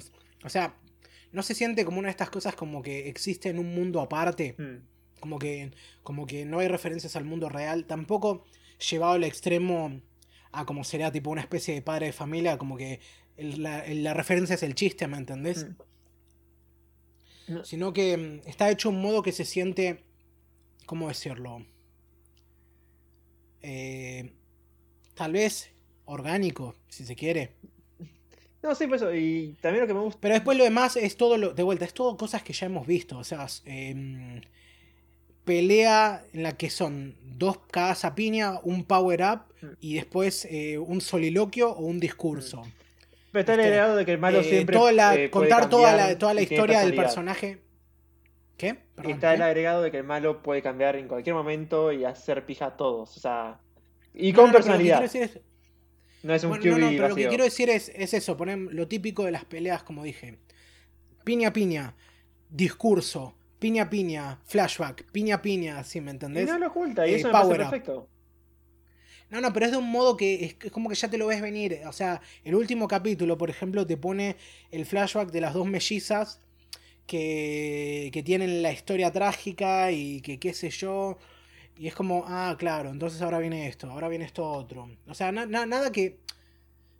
Lo que dije antes, visto el shonen los visto todos. Ves esto y no te sorprendes en lo más mínimo, pero Es- está todo tan bien hecho y es visualmente tan, tan explosivo y tan llamativo que a veces quieres ver algo que te permita no tener que pensarlo demasiado. claro, funciona. It just Por lo que es, funciona. No, eh, Es, entreten- es entretenimiento puro y duro y es justamente un despliegue de, mm, de pomposidad y de virtuosismo animado que, bueno, la historia está bien, pero te quedas por el Sakuga. Eh, quería decir, no, otra cosa que me gustó, como dije, Yoshi no me cerró del todo, pero cuando interactúa con otras personas me encanta, o sea, te cagás de risa, sí o sí. Con Novara cuando fue a Tokio, eh, con Goyo que le tira cada cosa y el tipo le, le sigue el juego, ¿viste? Sí, tiene esta cosa de que muchos de los personajes, más que personalidad, lo que tienen son peculiaridades. Como ponele, eh, las peculiaridades a veces van desde un punto, desde un aspe- aspecto que es solo como una- un reemplazo para personalidad y otras veces es como para poder explicar por qué son lo que son o por qué son sus habilidades así. Como por ejemplo, a ver, un- uno de, los estudiantes es un puto panda, ¿me entendés? Es como... Y que se llama panda, ¿me entendés? ¿Y qué otro nombre vas a poner? No, no, obviamente, pero aparte te- es- también tiene la voz de Tomoka Suseki, que mm, es, es uno de estos veteranos de la, de la actuación que está, ha estado tipo desde mm, en serializaciones así, yo-yo de los 90 hasta ser tipo Daru en Steins Gate. Y acá está de nuevo como un panda. O sea, es un, de vuelta, un tipo que ha estado en todo. Y, pero, pero es eso, tenés esas cosas bizarras así, como que decís, está bien, viste, es eso, es lo que hay. Pero mm, después tenés algo más estúpido, como es el pibe este que, mm, que, que usa hechicería así de, de, de habla o algo por el estilo Ah. y no puede hablar. Sí. Lo único que puede decir son condimentos de mm, onigiri. Y ¿No de fue como una boludez. No, no, de onigiri. Mm. Y fue una de esas boludeces que es como. Ok, acá ya está empezando a, a ser demasiado estúpido. Dieron O sea, un una de esas cosas que me digo. no- pero de algo que siento que no era necesario, que esto se podría haber resuelto simplemente con hacer, no sé, Vamos que este personaje no puede hablar, así que no sé, es como mudo y habla en lenguaje de señas y solo habla cuando tiene que hacer un hechizo. O a lo ¿viste? Comi. Ponele algo, o a lo comi, sí, no sé, tiene, tiene una pizarra y Sí, escribe sí. ahí lo que quiere decir. Sí. Ay, Pero eso de que, de que solo habla diciendo eso también es una boludez. Ah, está este otro personaje que mm, es el pibe este, el machote musculoso. Todo. Que su personalidad. Sí, todo. Que, que, bueno, que su personalidad es. Soy el. El soy el cabeza de termo. Soy el cabeza de termo más fuerte. Que, que, le- que sigue a una idol. Y que su, Y- su rutina es preguntarle el gusto en minas que tiene a los tipos. Y en base a eso saber si va a ser su amigo o si los va a cagar a piñas. Y me encanta. A mí me encantó esa parte. Sí. Yo que tengo que decir lo de, lo de Jennifer Lawrence. Y que sí se lo dijo bien ahí. Eh, Sí, tengo entendido que el manga en vez de Jennifer Lawrence es J-Lo, que tiene más sentido con lo que después dice. Porque porque dice, me gustan las mujeres altas y culonas. Sí, pero pibes, de- Y- pibes de esa edad ni saben quién es J-Lo. Déjate de joder. ¿Cómo? Pibes de esa edad ni saben quién es J-Lo. Seguro. No sé, es juez de American Idol, así que. Jennifer. Lawrence, Jennifer Lawrence tiene más sentido porque es más contemporánea para ellos. Pero después con la definición que da como con alta y con buen parte posterior, no sé si va No, pero sí, bueno. de alta, y te- alta y culona. Eso es lo que dice. Yo para no querer decirlo tan. Igual, te voy diciendo cada cosa acá también, que ya creo que medio. Acá, tonto. acá hemos, boludo, acá hemos dicho tantas barbaridades que ya somos incancelables. Olvídate. Estamos, estamos ya. Estamos por encima. En 10 días cobramos partner. Por eso podemos bardear a Crunchyroll, porque en total ganamos plata de todos modos. No tenemos que pedir un sponsor ahí. Sos, sos incancelable, hermano. En 10 días tenés partnership.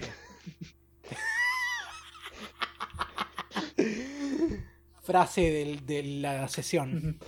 Y Pero bueno, yo no tengo mucho más para decir mí- sobre esta a mí serie. lo que me gustó, en parte, es. Las protagonistas mujeres usualmente son medio sosas. Y acá es como que. No sé si. Tienes razón. No, Sí, acá tiene una personalidad más fuerte. es- no es la típica mina que necesita protección o que es fuerte, súper fuerte. Es como. Presenta una, persona normal. No sé cómo decirlo. A ver, se va para. Se va un poco para el otro cliché de que todas las minas son fuertes. Claro. Sí, está ¿Viste? como O sea, pero. O es, Lo es com- como que se va del extremo, o es, o es una Sakura o es tipo Shina, ¿me entendés? Pero acá, acá funciona bien, o sea, lamentable, como, como bueno, es shonen y las mujeres en estas series tienden a tener como un papel más relegado y es bueno ver una serie en la que hay variedad, hay variedad de, de- mujeres, digamos, y hay también, y, digamos, tiene variedad de, de- voy a decirlo de nuevo. Se siente muy bien tener una serie que tiene variedad de personajes, así que son mujeres, Mm, que aparte también son fuertes, capaces e interesantes. mm. Que, no, que no, no tiene la cosa esta de que son mujeres como son mujeres en Naruto, ¿me Claro. entendés? Que aparte No también bueno, tiene mucha... Sí, nos escribió Kishimoto, exacto. O sea, bueno, de por sí la, eh, es un- la, la autora, justamente, es una autora, Ah, la, autora. De, la de este manga, Mm. pero que se llama, a ver, imagino que debe ser un nombre artístico porque no he escuchado nunca de nadie que se llama así. Creo que Gege Akutani o Akutami. Mm. Espera, Sí. ¿cómo se llama la de, la de Kimetsu no Yaiba en todo caso? Ah, que toque, creo que era. Gotoke, Gotoke algo que también, ese claramente es un nombre inventado es. porque... Sí, sí. Y más, más Pero a los pero bueno, fans ahora- inundarle la casa si supieran el nombre. Sí, sí, bueno, ahora, ahora que, que tiene un perfil mucho más público, es como que cierta información empieza a filtrarse. Esperemos que no. Lo que sí, eh, ¿cómo, ¿cómo puedo decirlo temáticamente? ¿Qué mujer del anime te gustó? De las que estamos, de las de esta de serie, Jujutsu Kaisen. ¿Cuál dirías que es mejor? Miwa. Miwa. Sí. Estamos en la misma. Sí, no, no puedes decirle que no a la waifu de pelo celeste con, con espada y vestida como una yakuza. Y no es eh, la... Y no te caga piñas por cualquier boludez. No, y aparte su razonamiento es, Es más lógico. yo hago esto porque es... No, no, no, sí, yo soy pobre y como tengo el talento necesito la plata. No, sí. Eso, eh, es el más. No, pero, toda la, pero la mayoría de las mujeres acá eh, son, son por lo menos mínimamente entretenidas. O sea, no se quedan atrás. Tenés la que quiere ser más fuerte, personajes. la que quiere solamente vivir una vida normal en Tokio. Después está la, la facsímil de Burn the Witch. Que sabes que tiene un detalle muy interesante la pibita esa, que es la que usa la escoba para volar. Sí. Pero su escoba, digamos, no es una escoba así la típica escoba de bruja, sino que mm, está diseñada de un modo que, que es como, bueno, me recordó a, la- a las, a las de Harry Potter en cuanto que tiene la punta curvada para poder agarrarse de ella. Sí, Y es como un detalle, me digo, eso es atención, Mm. ¿viste? Eso está bueno. buen punto, sí. Yo vi que estaba esa cosa, pero dije, ¿para qué lo usara como para clavo? Y después dije, ah, tenés razón. Sí. Capaz que en Creo que casa, una de las cosas. Sí, una de las cosas interesantes que tiene, y ya ahí con eso voy cerrando, es. Tiene villanos que también son muy entretenidos de ver. Hay una atención de- al detalle interesante en cuanto al diseño de sonido, de qué tipo de sonido hacen justamente estas maldiciones, que es muy característico. Mm.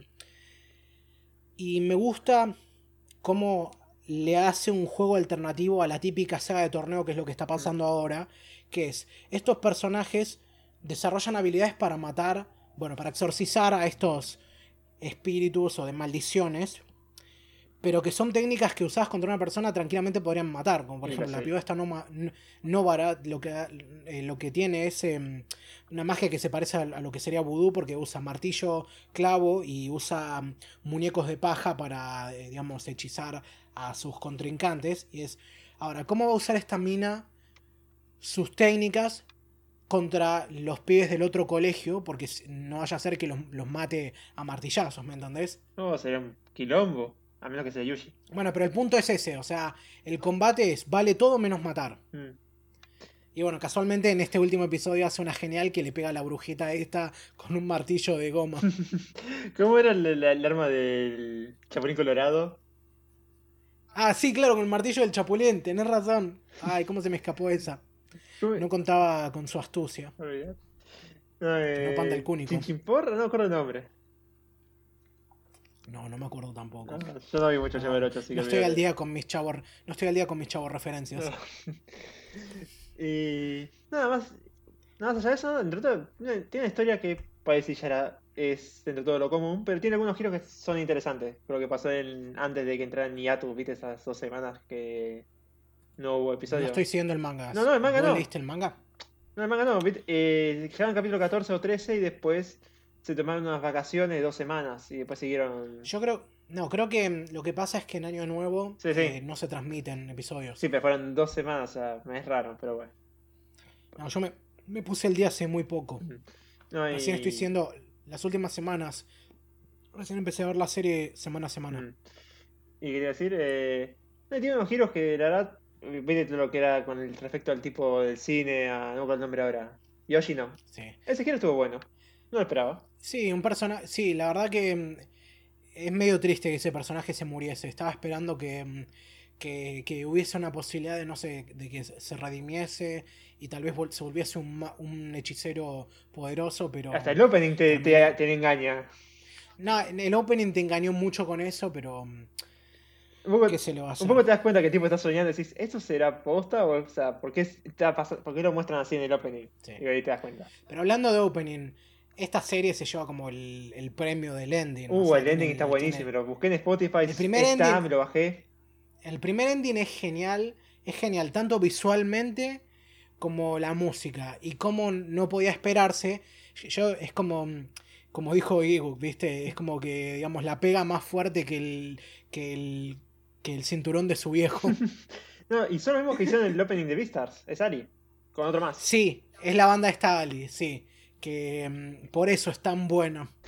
Y ellos hicieron Wildside, el, el, open, el primer opening de, mm, Beastars. de Beastars, y ahora hacen el primer ending de Jujutsu Kaisen, Y y, es por eso. eh. Lo que sí, eh, vi los Es más- comentarios que decían que, que este- el segundo opening es más de acorde a la serie, pero a las horas, dame primero todo el, todo el día. Eh, tonalmente sí, el otro es como más, tiene esa cosa de cuando podés ver a sus personajes en un entorno casual, Mm. tipo eh, Novara con el peinado a los Jolene y todo Mm. eso, y, pero mm, está genial igual, o sea... el opening también está bastante bueno. es, esa, la es música. esa cosa, es, es una cosa, es ese funk disco japonés que es como que lo escuchás inmediatamente tenés que ponerte a bailar.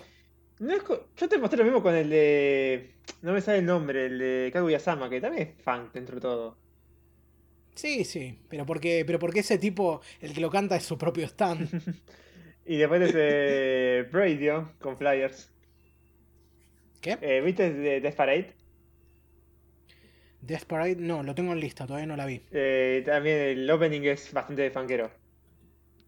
Sí, sí, Está, definitivamente. está bueno. O sea, te creo, quiero decir, no, no lo sé porque no lo, no lo he escuchado, pero voy a tomarte en Eh, cuenta. fíjate, vos puedes buscarlo en YouTube, está bastante bueno. Seguro. Y bueno, ahora, hablando de openings y endings, Ah, ¿y el, open- y el un- opening qué onda? Eh, están buenos. O sea, están, están buenos por lo que son. Eh, presentan bien lo que uno espera que va a haber. y el, pri- el primero sí, es el que más me gustó. El segundo, eh, es como que te hace una tanda de opening end y no me está gustando. Todavía no, no nos acostumbramos a él, a lo sumo. No creo. El segundo por ahí no está tan mal, el segundo opening, pero el ending no, no me convence. A pesar, y el primero, para mí que está, también está bastante bueno. No le gana el ending, pero estaba Bueno. bien el segundo. Pero por eso, hablando de openings y endings, eh, se vienen los premios Crunchyroll, que son básicamente lo más cercano que tenemos a los Oscars del anime, porque es un deporte quejarse al respecto. Un deporte La edición de este año apuestas y después quejarse porque para mierda las apuestas. Y bueno, también porque tienen pésimas Sí, sí. elecciones. Sí, este año va a ser el 19 de febrero, así que con suerte para la próxima sesión podremos tener los resultados y ver qué pasa. Y probablemente ignore totalmente la transmisión. Ah, sí, olvídate. Si hay demanda, tal vez podrían, podríamos reaccionar en vivo Mm. a la, a la transmisión. Pero bueno, a ver si llegamos a los 5 likes en este podcast, lo evaluaremos. ¿Cinco likes? Ese es el, el- Cinco likes. ¿Cuál, es- cuál- cuál es el máximo de las que tenemos hasta ahora? Lo máximo que hemos llegado siempre son 5 likes. Ah. Por lo general no llegamos a eso. mm. Así que a votar, gente, a votar. Bueno, qué mejor manera de, de cambiar de Crunchyroll a haciendo cagadas, a Crunchyroll haciendo una cagada aún más grande.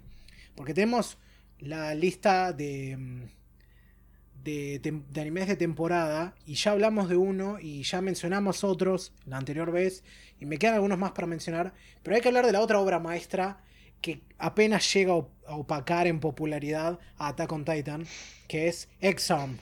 Ay, Dios. Es el anime. ¿Vos sabés algo sobre esta serie? ¿La viste? ¿Vos sabés algo sobre esta serie? ¿La viste o Vi algo? clips. Eso ya me dice mucho. Nada más. Eh, no hay más que decir. Y bueno, ¿qué hay que, no, ¿qué hay que decir? Hay mucho, mucho que decir. Yo llegué a esta sin saber nada. Yo la vi ahí en, en la lista de mal como una de las que. como una que tenía una trama interesante. Me dije, bueno, ya está, la veo. Vi el primer episodio sin saber absolutamente nada y te juro que no podía creer lo que estaba viendo. No, era como. Era la misma sensación Mm. de estar viendo este clásico haciéndose como Attack on Titan, pero a la inversa. Wow, es como estoy, estoy viendo un, un nuevo anime nanar naciendo. Nanar, llegamos a eso. Yo creo que sí. Para mí no. A ver, para mí no en el sentido de que yo no lo puedo disfrutar. Yo lo estaba viendo y no podía creerlo. Era, o sea, no podía creer que algo tan malo fuese posible. Eh, todos, los, todos, los, todos los clips que hay circulando respecto a la animación de mierda y todas las cosas relacionadas son completamente ciertos. Sí. Estaban diciendo, esto, esto- Este esto primer pasa cuando no tenés storyboards. Y, la, y ves a la mina pegando patadas pésimamente y te sin potencia, sin nada. Era- Como muchas cosas en la vida, es una combinación de factores. Mm. Yo te digo, la trama tiene pinta, es algo interesante. Es cyberpunk medio genérico, pero es interesante. Bueno, no es casualmente, no es casualidad que hayan apodado esta serie Berserk 2077. cierto, cierto. Ay, lo había visto. buen, buen, buen apodo, definitivamente. Pero mira, esto tiene, tiene, tiene una cosa interesante porque es una serie producida por Crunchyroll, pero con, en, la, con la, en el caso este contrataron a este estudio que se llama Visual Flight y al director eh, Yosh- Yoshikatsu Kimura. Y lo que tienen en común estos dos es que ninguno trabajó nunca en anime. Este es su primer proyecto. Mm. Este tipo Kimura viene de dirigir televisión, pero televisión en imagen real y alguna que otra película. Y tiene experiencia, pero no ha hecho nada que, digamos, sea así como conocido fuera de Japón. Ni siquiera sé qué tan popular en Japón debe ¿Ese es ser. el anime original que había hecho Crunchyroll que muchos le criticaban? Sí, o sea, es el original de... En realidad no, en realidad es un original de Crunchyroll en el sentido de que ellos lo produjeron y lo distribuyen, Mm. pero está basado en un manga. Sí, sí, pero había también. Ah, y un manga. Sí, sí, está basado en un manga. Sí, creo que lo vi, me saltó en, para leer en la aplicación que tengo. Y como te decía, esta es la primera vez de este estudio, de este director, trabajando en animación. Mm. No habían hecho nada de esto antes. Vos vas a la página de Visual Flight y lo único, el único crédito que tienen es esta serie, X-Arm. Pero Crunchyroll sabe cómo producir la Contras. Bueno, tienen un historial muy particular porque arrancaron hace un par de años con High Guardian, Guardian Spice, que lo único que hicieron fue sacar un tráiler promocional que lo único que promociona es cómo están produciendo la serie. Son entrevistas a la- al creador, a la gente y hablan de, uh, qué bueno, mira lo que estamos haciendo. Te muestran un que otro storyboard, te muestran arte conceptual, te muestran qué buena y qué inclusiva que es la serie, porque tienen elfas morenas y tienen también un equipo de mujeres escribiendo. Oh, Chao, mujeres un escribiendo. enorme, toda la gente. Uf, eso fue medio fuerte, ¿eh? Pero bueno, no, no, lo que voy es que. Hoy cuando van por, van, elige. son mil- tenemos mil monos tenemos con mil mujeres. máquinas. Tendría, no digo que, te- que es necesario que tengan, o sea, está, está bueno que tengan por el bien de la diversidad, que haya más, más cosas para las mujeres, o sea, más laburo. Pero también no me pongas eso como un punto fuerte, no es que porque lo escriban mujeres va a ser un va a ser eh, un Oscar, un premio no, eh, un premio Nobel a la, a la literatura. Me lo pruebas y me lo sostienes. Pero el punto es que sacaron este tráiler, se hizo un quilombo bárbaro porque toda la gente se estaba quejando. Ah, claro, no hay plata para pagar licencias, pero sí hay plata para esto. Claro. Lo de siempre. Y la serie en medio quedó encanutada por ahí. Andás a ver si algún día la van a sacar. Tres años y todavía no sabemos nada. Mm. Aparentemente está completada, pero. Y bueno, este año se mandaron a, a adaptar junto a Webtoon, bueno, estos man, manjuas, y, perdón, manguas, y tira, fue como prueba y error, Tower of God tuvo lo suyo, God of High School no le fue muy bien, Noblesse no le fue nada bien, Mm. y bueno, y ahora viene esta, que es un despropósito total de, de mala combinación de 3D y 2D, y es, es, es espectacular, es como... Es como ver un, un accidente de tránsito, ¿viste? No querés verlo, pero el morbo te lleva a querer ver qué es lo que pasa. Y hay gente que se está cagando de risa y se está divirtiendo mucho viéndolo. Yo lo comparé a que me recuerda a este, digamos, es una calidad de animación 3D que me recuerda a la de esta serie animada del Hombre Araña de 2003, Oh. pero en HD. Pero por eso Y- yo me la dije, tenía una coreografía, acá ni siquiera eso. No, estaba bien hecha, estaba bien hecha. Tenía una, una animación que era. tenía fluidez y movimiento. Acá se nota el hecho de que no tienen idea de nada hasta en el punto en cómo están manejadas las peleas. Porque es como que, no sé. Yo siento que este tipo que dirige acción en imagen real, Kimura pensó, bueno, ya está, agarramos y, mm, y, lo, y lo hago más o menos con la misma lógica que haría una, una escena real. Y hay movimientos de cámara ridículos y un montón de peleas que... no, Pero vos es como- tenés alguien, eh, pones en las películas de acción, alguien que te hace la coreografía de la pelea, es que la revisa, que dice, esto es así, vos tenés que hacer el doble, tiene que hacer la patada exactamente así. Claro, sí, pero, pero no sé cómo funciona eso en animación. Lo que te puedo decir es Storyboards. que... A ver, No, tenés hacer no, storyboard. storyboards, no, no, obviamente, pero no sé si tenés a alguien aparte, porque hay muchas veces en que el director mismo dibuja los storyboards. Acá parece que es así. Pero acá no lo sé. Lo que está bien claro es que saltar de, trabajar en imagen real a animación no es algo que pueda hacer cualquiera y así nomás. Porque ponele, eh, tenemos un antecedente de esto, bien hecho, que acá, que es el de mm, la primera temporada de Psychopass, que mm, el director este, mm, ¿cómo se llama? Eh, Motohiro, venía de dirigir en imagen real, pero cuando dirigió la primera temporada de Psycho Pass, lo hizo también con, con Naoyoshi Shiotani, que, que era un director así de, de la, digamos, ¿cómo se llama? Key Animation, que es la, digamos, los marcos así por Sí, los sí, que- sí. sobre los que se dibuja la animación. Y esto lo estoy leyendo de Anime News Network, que explica por qué la animación es tan terrible. Y hay, por ejemplo, una escena particularmente infame en lo que respecta a la animación de mierda, que ya se hizo muy conocida porque Twitter la sacó a relucir específicamente, que es esta escena del capítulo 2, en la que las dos pibas se besan y hay un destello de luz que, les tapa las bocas. ¿Por qué? Y obviamente... ¿Qué? ¿Por China? Ponele, pareciera que China metió mano ahí y, y esta, esta actitud, esta escena inintencionadamente homofóbica, resulta que lo más probable es que se haya dado de esa manera por el hecho de que, digamos, no lograban hacer que, los labios se pudiesen mover ah. de un modo que pareciera que se estuviesen besando. Y la mejor manera que, de resolverlo dijeron, bueno, tapémoslo para que, para que no se vea cómo, sus bocas chocan ni probablemente, eh, digamos, eh, se buguean las narices mientras se chocan también. Pero a mí me hubieras metido el brazo por medio, ¿viste? Como, no sé si, es, que está en una pared o... No sé, lo que está claro es que... Mm, es que llegó el director cuando, cuando salió todo esto y dijeron, gente, hoy no se come. Pero entonces tuvieron que sacar esto así fue el origen de todo esto? Lo que no te entendí, si puedes repetir otra vez. El origen de todo esto es una combinación de, de producción, de errores de producción, contratando gente que es la primera vez que trabaja en esto.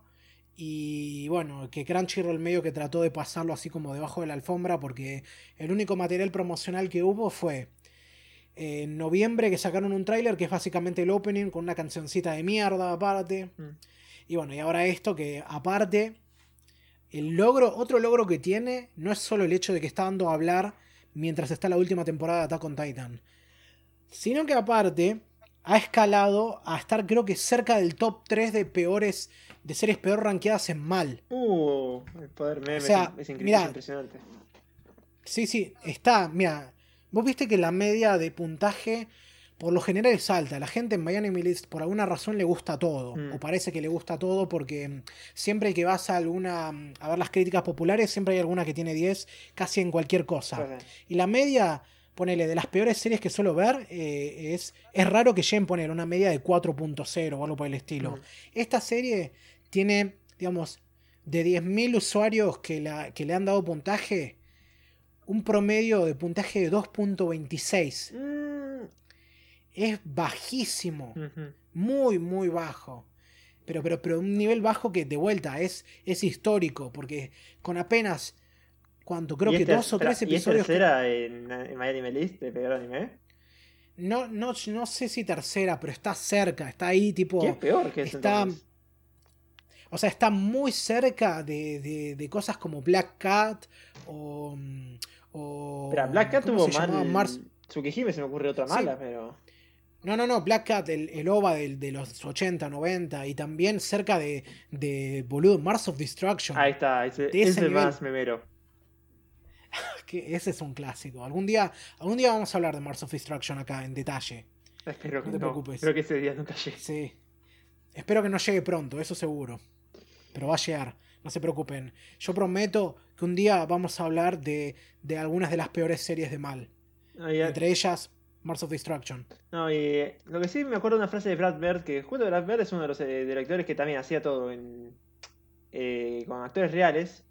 Y luego pasó a hacer animación. Y una de las frases que creo que decía, no destacaba mucho de él es, primero para poder animar en 3D tienes que animar bien en 2D. Creo que era así la frase. Sí, supongo. No, no sabría Nadie siguió el ejemplo de él, parece. no sé. ¿Por qué no, hay más Brad en el mundo? Bueno, no, no, esperaba que hubiese algo que pudiese verse aún peor que Berserk 2016, ¿viste? Porque aparte tenemos simultáneamente. A ver, es como. Todos esos giles de Twitter que se quejan de la animación 3D de, de Attack on Titan es como tenés que tirarles esto en la cara. O sea, ¿querés ver 3D de mierda, esto es 3D de mierda. Últimamente, Ahora cerrar el orto. Por lo que vi en la pelea que saltó de Attack on Titan, eh, se notaba un poco el 3D, pero está, el otro está muy bien hecho. Muy bien hecho. no, pero, lo pensé así ese nivel. yo no sé qué es lo que le ven. Es como, no sé, por eso es ya un prejuicio. como gente, yo te juro. no es tan malo, está bastante bien hecho. estos idiotas útiles de Twitter que van ahí bardeando, barde, lo hacen por bardear. Sí, sí. Ni siquiera en el sentido. Ni siquiera en el sentido del troll de ir a joder. Es como que lo hacen porque, porque, porque necesitan demostrar que están en la contra, ¿viste? Es como que. Ah, no, no, no. No es como, no es como la adaptación, no es tan bueno, ¿viste? Pero en el peor sentido. Como la pelea entre Dios, Sup y ¿cómo Loop. lo- Pone el. No, no sé si es en- No, no es ese nivel. Otra cosa. eh. Es al nivel este de. Ah, hay un pequeño detalle que no me gusta, como cuando salió, como cuando sale el Ma- My Hero Academia y, y hacen esas comparaciones entre el, el- entre el manga y el anime y, y es solo un detallito que no está como tal o qué sé yo, o como, o como los idiotas estos que van y corrigen Mm. animación, ¿viste? O, ani- o corrigen diseños.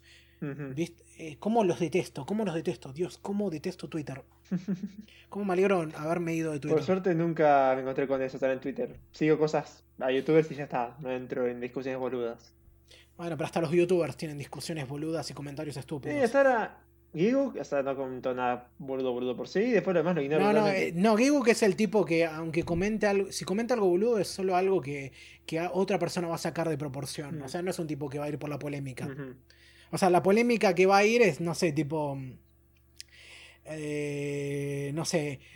eh, todo el mundo dice que este personaje es Best Waifu, pero esta es Best Mami Waifu. Best no Waifu. importa lo que digan. Ponele algo así. Es como, es como usted solo quiere ver el mundo arder, señor. Igual que ella. Sí, sí.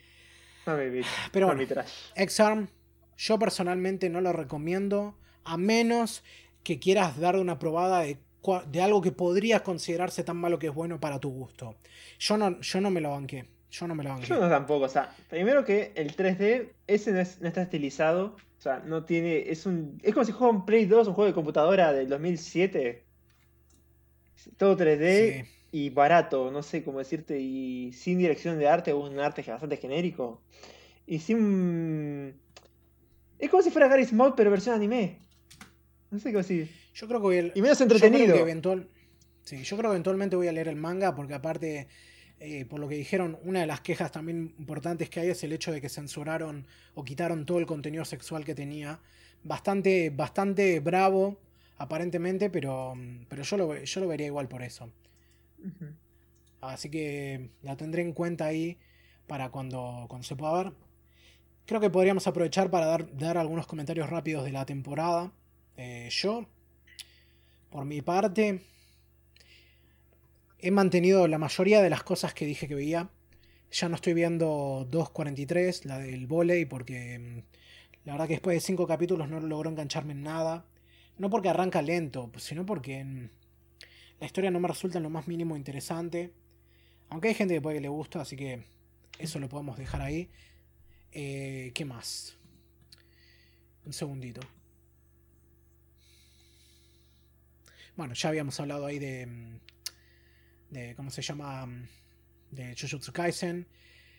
Eh, puse ahí en espera mm, Akudama Drive porque mm, estaba. La premisa me gustó bastante, pero vi el primer episodio, estaba tan, tan censurado que no me dieron ganas de seguir viéndolo. Mm. O sea, pero del tipo de esa censura que se siente in- ultra invasiva e innecesaria.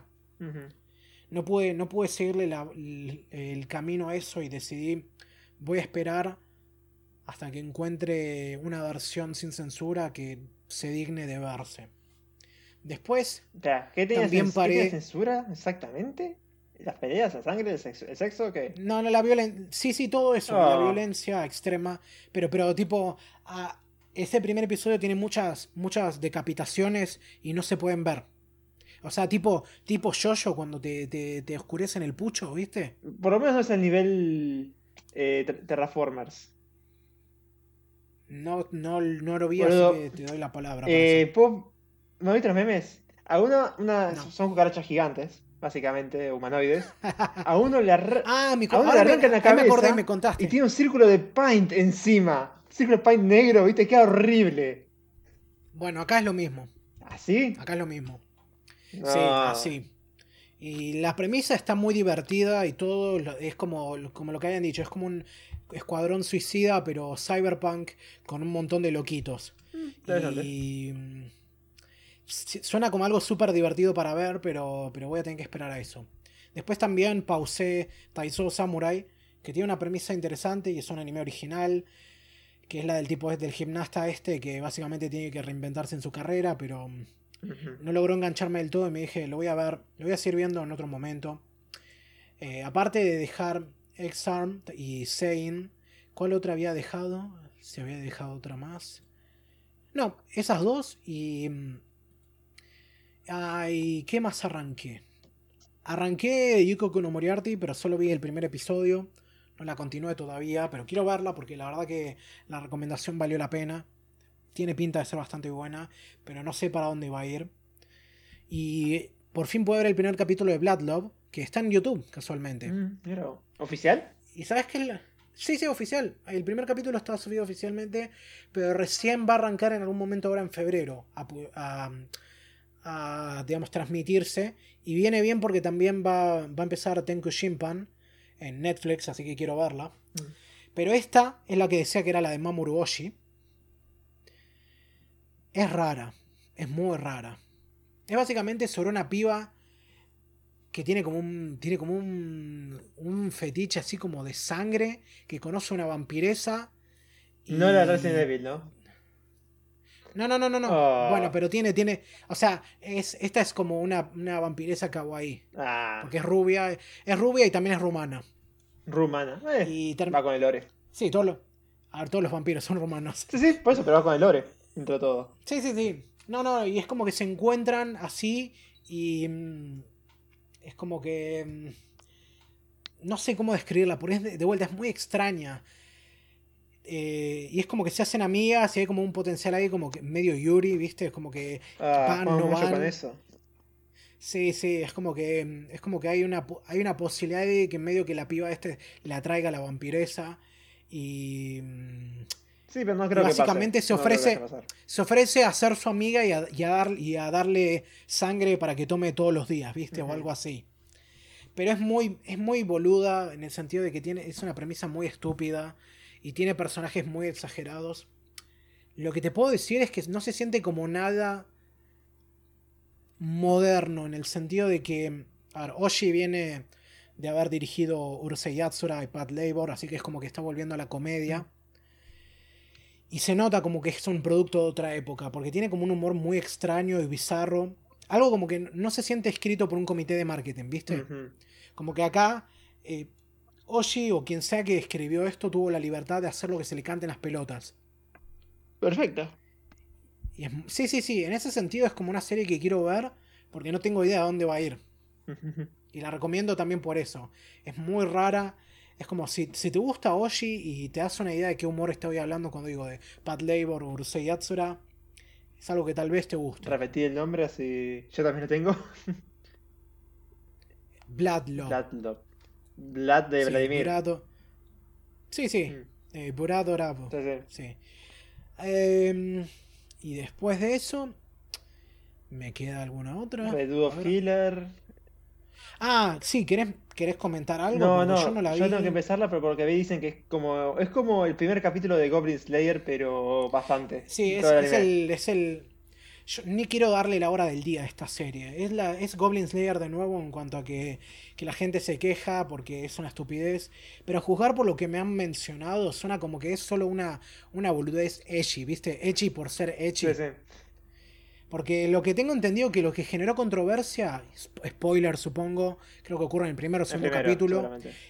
Bueno, el primero tal vez. Es que el protagonista es un hijo de puta que viola a una mina porque él, y se justifica en el hecho de que él fue abusado y violado también. Mm.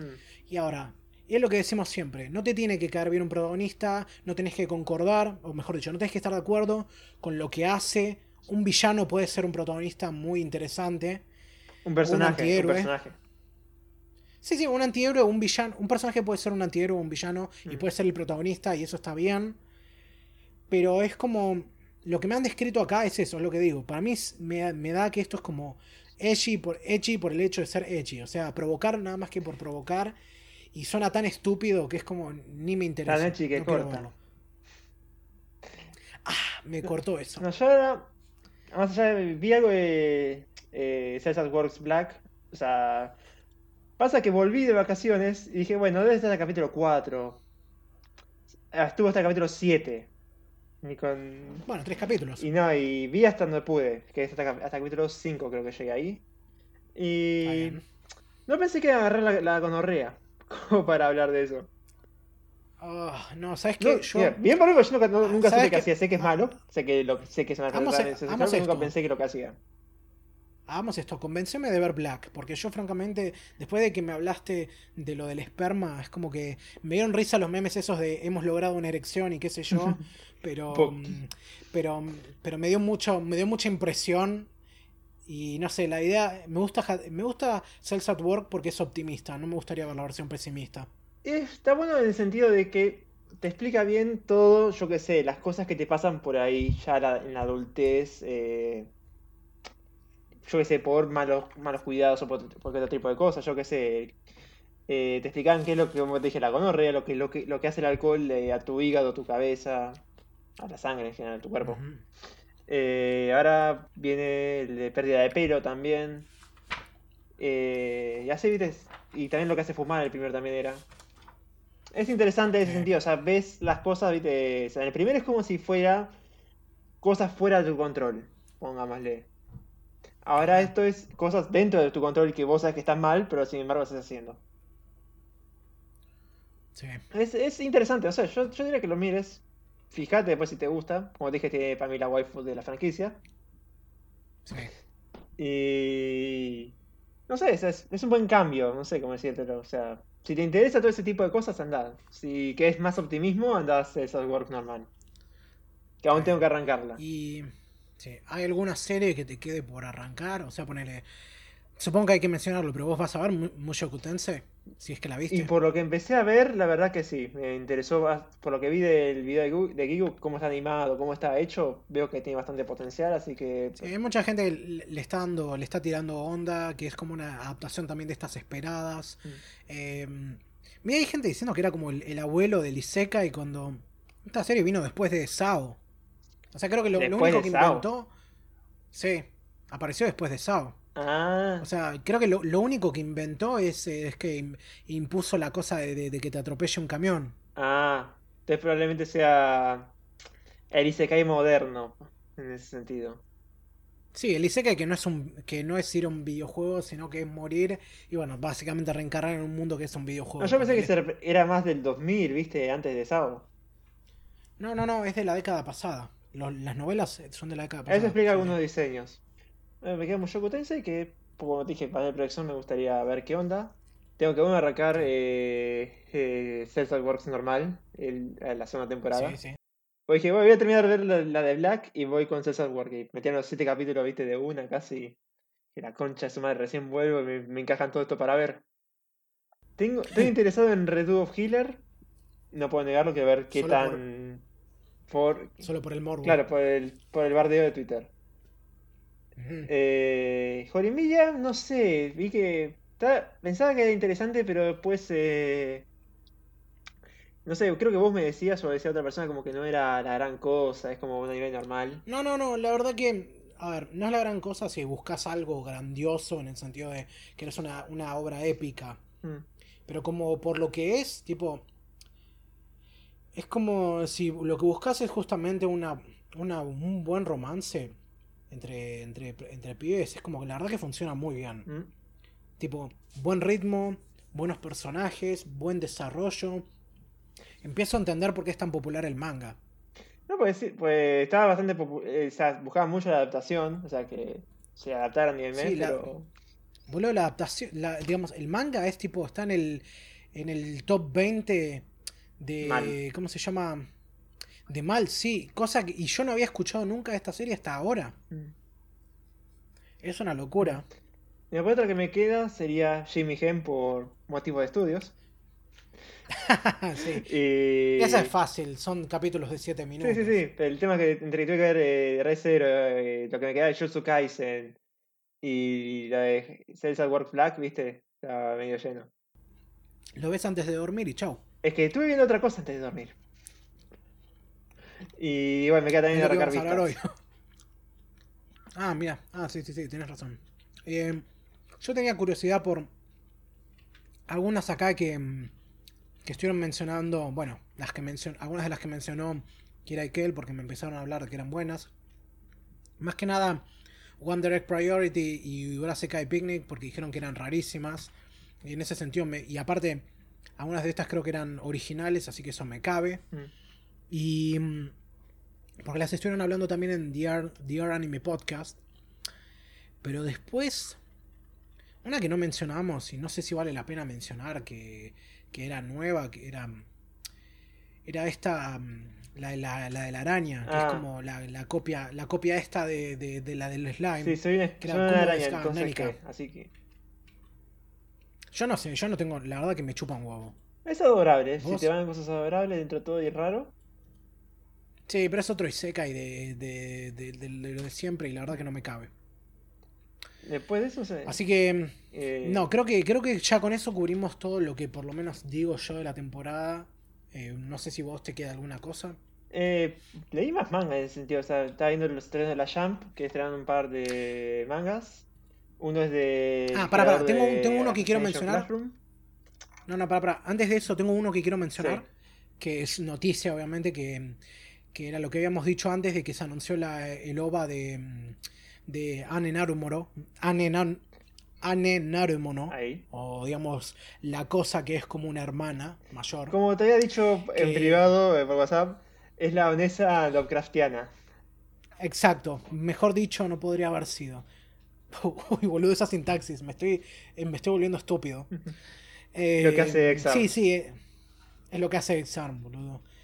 Eh, No, sí, es este, este manga de Pochi, ¿cómo se llama? Pochi Ida, que es la autora de, de la del este de la mamá. No, No, es, era esa cosa- de la autora. pero escribe, escribe y, y ilustra hasta donde tengo entendido. tenía entendido que sí la ilustraba. No, yo tenía entendido que escribía e ilustra. A ver. Bueno, el, el punto es, la autora, la autora o coautora del Isekai de la mamá, que era una mierda. Y lo que tiene es que dibuja, una de las cosas que tiene de su estilo es que, mm, es que dibuja una sonrisa pícara, pícara muy específica, que es muy fácil de reconocer. Y esta, Sí. esta serie me gusta mucho, Sí, a pesar de que... acá está, acá dice, eh, novela ligera escrita por Da- Dachima Inaka y, Pochi, y ilustrada por Pochi Ida. Bueno, está bien, solo ilustra la de, Claro. la de esa, pero esta, pero esta serie la escribe también. la serie sí la escribe. Y los dojinshi también si están interesados. Sí, obviamente arrancó por los dojinshis, que la verdad que yo no recomiendo porque, porque es básicamente Shotacon y es muy, muy, muy desagradable. O sea, es como... Es como, a ver, voy voy a ponerlo de esta manera antes de que me, de que me autocancele por decirlo. Mm. Cuando decimos que curtimos Onesan, no lo literalmente coger con una hermana mayor si es tu hermana. O sea, Con el, trato, con el, de- con el trato estereotípico de Onesa estamos refiriendo más que nada. así, hablamos de ser dominados por una mujer más grande o más alta. Ujú. Maduras, sexy. o más madura. Sí, eso es lo, eso es lo atractivo.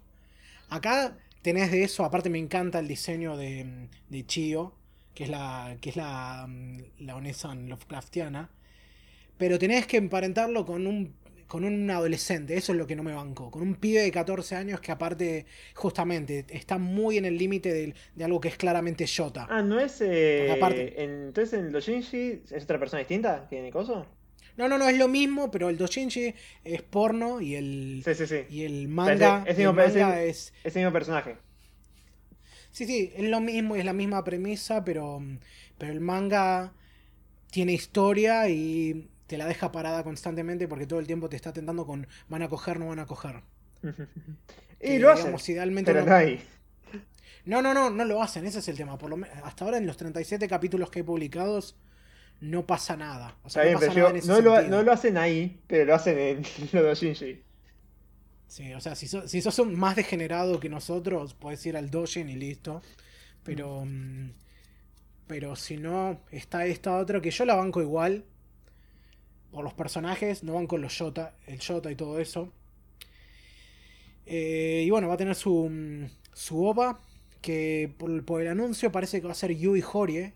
Quien haga de, de Chio Onesan. Y no me gusta mucho. O sea, no, me- no es que no me gusta ella, no, me parece una buena actriz. Pero es como que su, no- su voz no es la que yo veo para este personaje.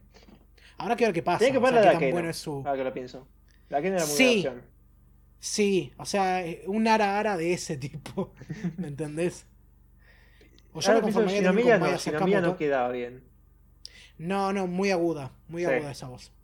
También iría por Maya Sakamoto, pero Mm. por, pondría cualquiera, cualquiera, en cualquier cosa Maya Sakamoto. Pero Maya es más agresivo, así que no sé.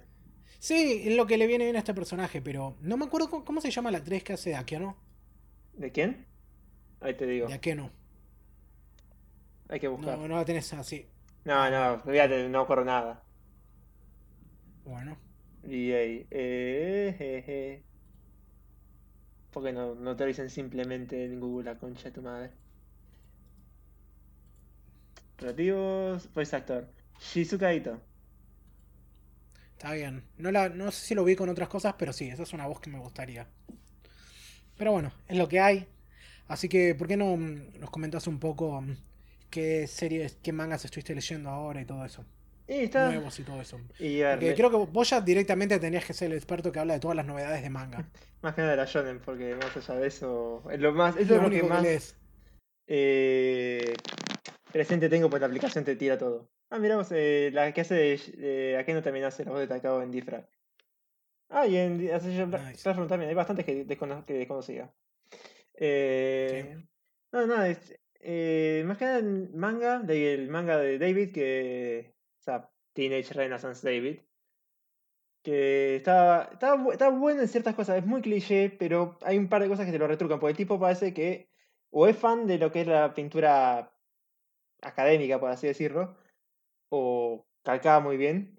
Entonces siempre yo que sé, había una reacción, y además todos los personajes eran más que nada eh, representaciones antropomórficas de alguna escultura. Por ejemplo, el protagonista es justamente David de Miguel Ángelo. Que algo tipo como, res- como Fate, No, no, no. en vez de figuras... Es todo como si fuera anime de romance escolar. No, pero digo que los personajes, en vez de ser figuras históricas, mujeres, eh, acá son, digamos, em, Pinturas. obras de arte famosas. Claro, o sea, tenés al protagonista que es justamente David de Miguel Ángelo. Tenés a su mejor amigo de Best Boy, eh, Mannequin Peace. Eh, que, que, eh, Da- David gusta de Venus, o sea, quiere conquistar, que el tipo sea, cree que la mina vea que él es grosso. Y siempre se mete. La, la Venus de, de Nilo de Jaldea. Y... Ahora te voy a nada, tocar la quiere- jalea. siempre quiere quedar bien enfrente de ella, entonces se manda cagadas, pero después el tipo con la fuerza de voluntad lo resuelve. Y... Fuerza de voluntad de no tocarle la jalea. Sí, más o menos. Y... Oh, no sé, eso sí no lo miran antes, porque Mannequin Pistol lo hace con Peace, básicamente, así que... Sí, sí. No, y cada vez que pasa algo cómico, ¿viste? yo qué sé, el tipo te referencia a una obra de arte, por ejemplo, una... A ver, una es, por ejemplo, eh, Miguel Ángelo, que es junto el padre de David acá. Dice, te, vengo a salvar, y es justa- justamente la resurrección de Jesús ahí trayendo un coso de carne para David, eh, como si fuera pintura clásica. Tema que más allá de ese tipo de cosas es muy cliché, en un par de cosas te termina aburriendo. Por eso, por eso no veo que... Veo el por qué no duró tanto. Tenía, dibujaba bien, pero un poco la trama era medio pesada a veces. Ok. Después de eso, estrenos de la Jump. eh, como dije, estrenó uno nuevo de, de Assassination Classroom, que es bastante más oscuro de lo que pensé que podía ser el tipo.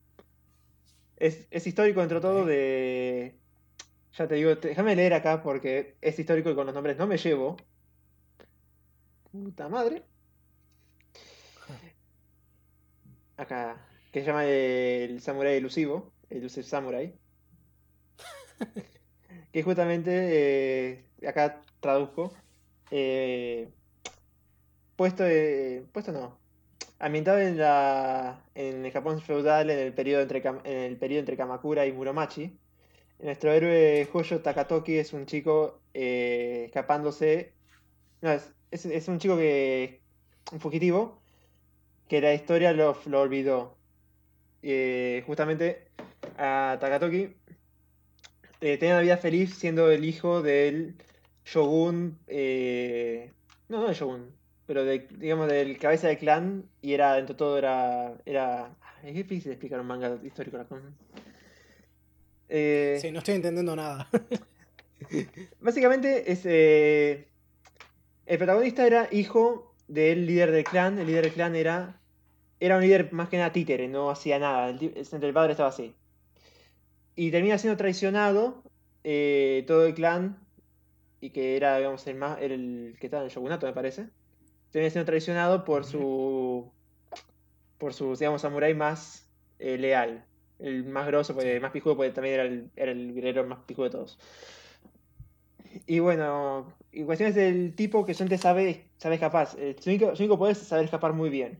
Y es como justamente él va a derrotar al que le cagó el trono. No es de venganza de por sí, porque el tipo no tiene tanto en mente la venganza. Es más como es mi destino de derrotarlo. Y no, me sorprende porque en el primer capítulo es como que te demuestra que la vida de él es todo paz. Y después, a la página siguiente, te muestran que como al viejo lo mataron, al hermanastro lo decapitaron, a la amiga la violaron y la mataron. Del tipo que hizo Assassination Classroom, que la verdad era más liviano que todo eso. Sí, era más boludo. Más inocente y era... y no, no inocente, no inocente, porque una- es una serie bastante violenta. Eh, violenta al principio. Hasta ahora no vi Más- que más in- no, mucho. no- no más boludo, sino más hoy, como- que que leerlo. ¿Cómo decirlo? Más infantil, más infantil, o no, no, no tampoco. Más inmaduro, con un tono más inmaduro y irreverente, y esta tiene como un tono mucho más serio. Claro. Hasta cierto punto, no sé. Hay que ver. Eh, tengo que eso. Apenas salieron dos capítulos. Salieron tres hoy, tengo que leer el tercero. Y después hoy me leí Sí. otro que también estrenó la semana pasada en la Jump. Que es eh, I Love Sea. Que es interesante dentro de todo. Trata de una policía yandere que se enamora de los criminales. O sea, ¿De qué? o sea, es una policía yandere, eh, detective, que se enamora de los criminales. O sea, por ejemplo, acá mostraron en el primer capítulo, spoiler, que un actor, o sea, vos sabés que el actor mató a alguien, pero pensás que ese es el protagonista. El actor va viviendo su vida y piensa que está, haciendo seguida por un stalker porque a la mina que mataron también era seguido por un stalker. Entonces, sí, stalker, acosador. Sí, no quiero difamar a lo del otro podcast. Perdón. Por favor. Más aún que acaba de terminar ese podcast. ¿Terminó? ¿Cómo que terminó? Sí, Stokers terminó. Oh, ¿Qué pasó?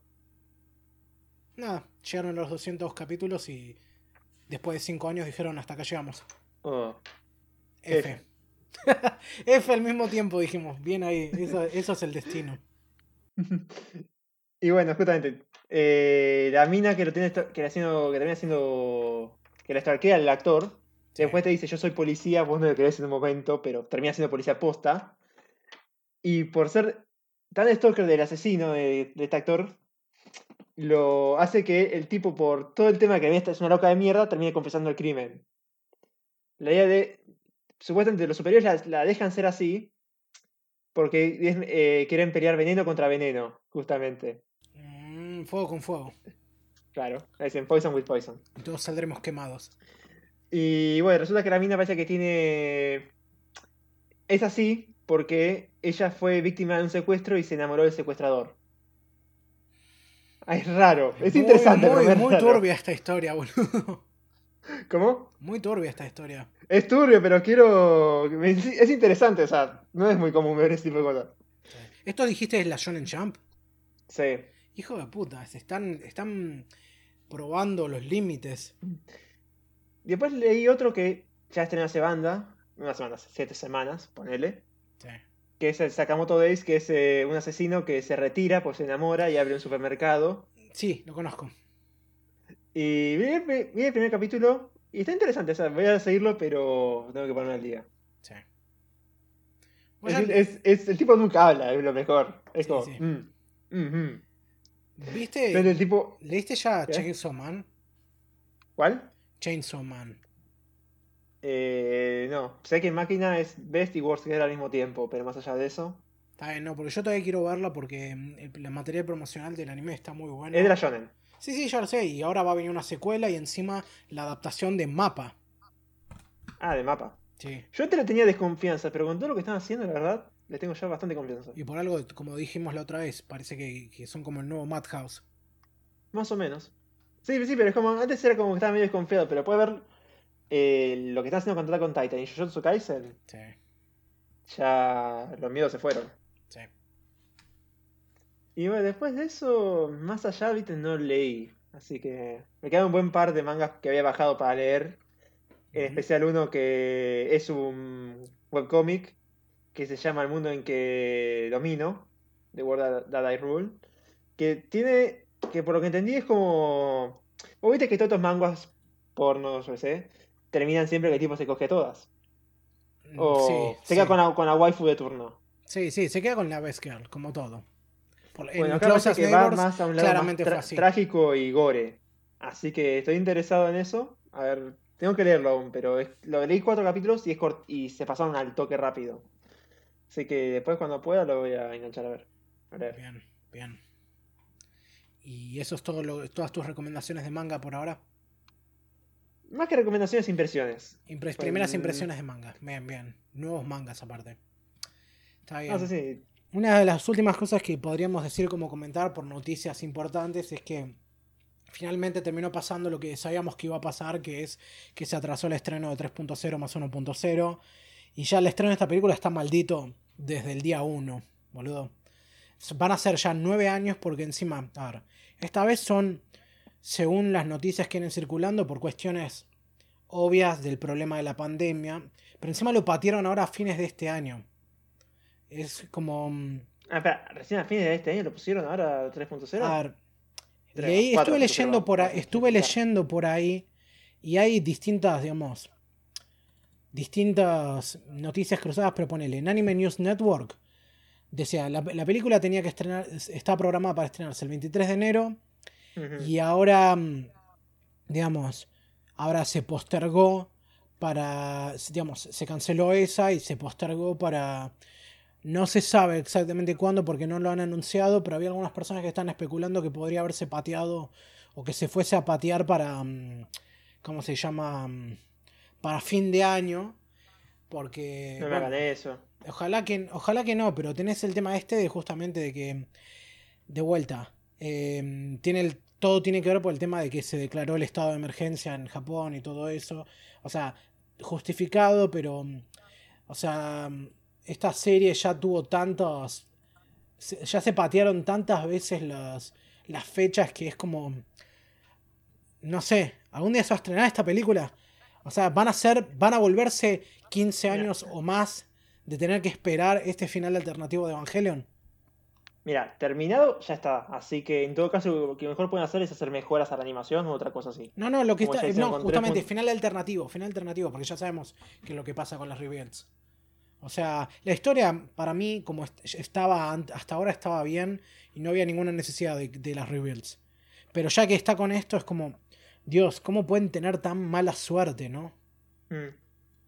No sé, por eso. Yo espero que, Sí, eh, en todo caso, que lo hagan, eh, que hagan por streaming. no creo. En Quieren caso, hacerlo stream dedicado, ¿viste? Esa de la página Mira, misma. Así. con cómo la pegó eh, eh, Kimetsu no Yaiba. No me, no me sorprendería que quieran un poco esa pasta y tratar de mandarle a eso porque por lo que lo esperada que está haciendo la película y que es también por la misma razón que me juego a que el final de Attack on Titan animado va a ser una película y no una segunda parte de temporada. Te digo, como película se presta muy bien si lo tienen en cierto punto. Pero Porque bueno, es- viste hasta dónde llegó ¿Qué? hasta ahora. O sea, viste hasta dónde llegó hasta ahora. Tiene una buena chance Sí, sí. de que sea así. Mira, eh, ¿por qué capítulo van? Exactamente ahora, ¿10 o 9? De los 16, a día que estamos grabando esto, ya se han, estrena- ya han transmitido 9. Y mm, spoilers de Attack on Titan. Ya llegamos a la parte en la que digamos, el escuadrón vuelve a Paradis y mm, Armin está reflexionando sobre sus crímenes de guerra y de cómo conocieron a los marlienses. Y estamos Está todos. Nani. Sí, sí, la mina, la, rubia esta y el tipo negro, o creo que era. Y de esos tres años previos a la invasión, No, no, pero está hablando con Annie, a lo que refiero, ¿o no? sí, está hablando con Annie. O sea, está Mm. hablándole a, Annie cristalizada. Claro, claro. Y todos estamos llorando por la muerte de Saya. Es que tardaron tres capítulos en animar esa pelea. La próxima pelea que se venga. Y son 16 capítulos, dijiste. Sí, y ya van por el noveno. No, no llegan ni a palos. Eh, tienen que van a hacer películas así. Es lo que Que te digo. vendría muy bien por lo que pasa. Sí, Ah, es que yo creo, de vuelta, yo creo que van a ir por la pasta de Kimetsu no Yaiba. No, y además necesitan presupuesto para esa parte y si lo haces en anime le estarías haciendo injusticia. Veremos qué pasa, porque hasta ahora vienen muy bien. Muy bien, sí, pero. Después, después como pase te voy a decir. Está bien, cuando llegue el momento lo sabré. Cuando llegue el momento, Sí, sí. lo sabrá. Bueno, mira, antes de, de- de tirarnos a la recomendación de hoy, hay algunas noticias más muy relevantes que podríamos discutir, así que te paso la batuta a vos porque vos estás mejor informado al respecto. Que, bueno, decinos. Más que nada, primero empecemos con la de Shueisha que quedó en la sesión pasada. Sí. Que, eh, que justamente habíamos. Ese mismo día descubrí que todo lo de Shueisha fue una farsa. No es una farsa, pero era un troll de mierda que quería justificar. que quería harasear a una streamer. Noticia falsa, decís. No es noticia falsa, o sea, pasó lo de, pasó lo de Shueisha, entre comillas. Pero no era Shueisha, era un troll de mierda, un Stalker. Bueno, ¿Qué? Stalker no, perdón. Un ¿Cómo era? Un acosador. acosador. Era un acosador o trolero que se la pasaba jodiendo a esa, streamer. Y no ¿A era la primera vez, ya varias veces. Pero qué streamer. Eh, Jessix creo que era. Está bien. ¿Y cómo se relaciona esto con las bajadas de, de imágenes y contenido de Joya en Twitter? Que siempre le atacaba a ella. O sea, en todo cancelación estaba ella. Y el tipo que investigó, primero decía que investigó el mail que le llegó. Y el número, estaba todo bien, salvo por el número de teléfono y el nombre del tipo. El número de teléfono, por más que en, que en Google te parezca así, es falso. Es eh, el que te salta en Google en inglés, o en Occidente, es el número eh, de Kadokawa por un motivo, no el de Shoeisha. Ujú. En japonés sí te sale el de Shoeisha. Entonces ya te está diciendo que eh, el tipo lo sacó así nomás. ¿Y esto dónde lo leíste? No- en Twitter hay un, hay un post, un, un thread, no sé cómo decirlo, un hilo, Una- un hilo, pero ¿quién lo escribió? con imágenes. Eh, uno de los afectados, que no me acuerdo el nombre. Está ¿Por qué me haces buscar cosas en el celular? Yo no te voy a buscar cosas en celular, lo puedes buscar en la computadora. Eh, pero es más sencillo el celular. Eh, tengo acá Twitter todo. Y bueno, eh, computadora, celular, elige uno. Eh, ya te digo, el nombre del Sí. tuitero. Te digo, O sea, acá, sí, hizo Arthur, básica- el nombre la- del tipo es Arthur Library of O'Hara. Library of qué? O'Hara. O New World Arthur. es el, es el no, no Arthur con H, sin H. Sí, sí. Es el periodista que destapó esta historia. Claro. El que investigó. Sí.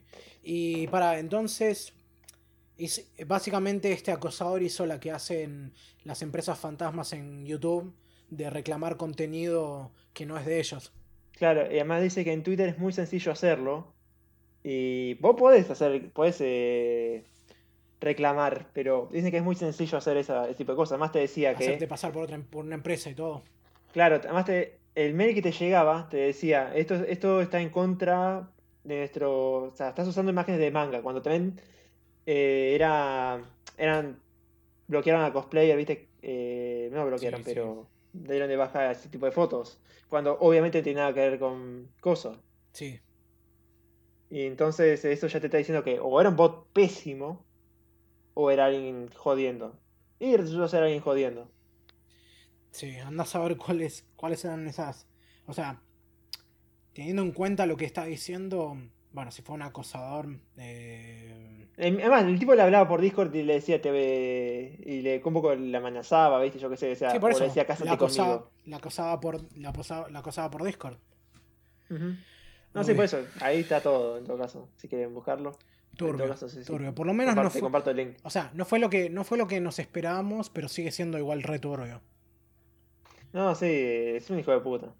Lo que sí- así media gente. Sí, sí. Lo que sí ha escalado bastante es, bueno, lo que ha sido noticia todo este tiempo ahora, que es el tema del cosplay y cómo supuestamente Japón está, está evaluando cambiar las leyes de derecho de autor y cuestiones relacionadas a la legalidad del cosplay.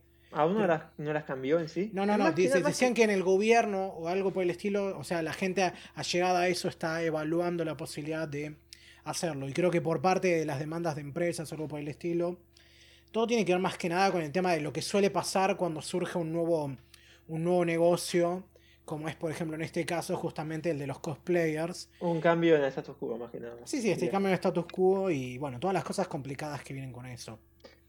Es que lo de cosplay ya creo que deriva de, como decir, la ley está de derecho de autor, porque Que es un tema es también- básicamente lo mismo. Es, la idea es que vos no podés eh, recibir paga por cosas de otro de otra franquicia, cosas que vos no seas dueño. dicho de manera muy simplificada. Porque la ley, de, de hecho, de una forma muy simplificada. Porque, a ver, el tema, el tema con los derechos de autor es jodido porque son leyes bastante complejas en cuanto a que cada lugar tiene su propia versión y aparte dependiendo qué tipo de sistema, o sea, tomad con pinzas lo que digo porque esto lo fui leyendo por mi cuenta y no soy abogado, ni he estudiado leyes, ni, estu- ni nada de eso. Así que tomen con muchas pinzas lo que digo. Pero tengo entendido que, por ejemplo, entre otras cosas, Japón se rige por la ley romana, que es la misma que aplica, por ejemplo, acá en Argentina y en muchos países, que es el otro que es un modelo distinto al de la ley anglosajona, llamada anglosajona así porque justamente viene de Gran Bretaña y sur y está también en, en otros países así que fueron colonias y todo todo eso.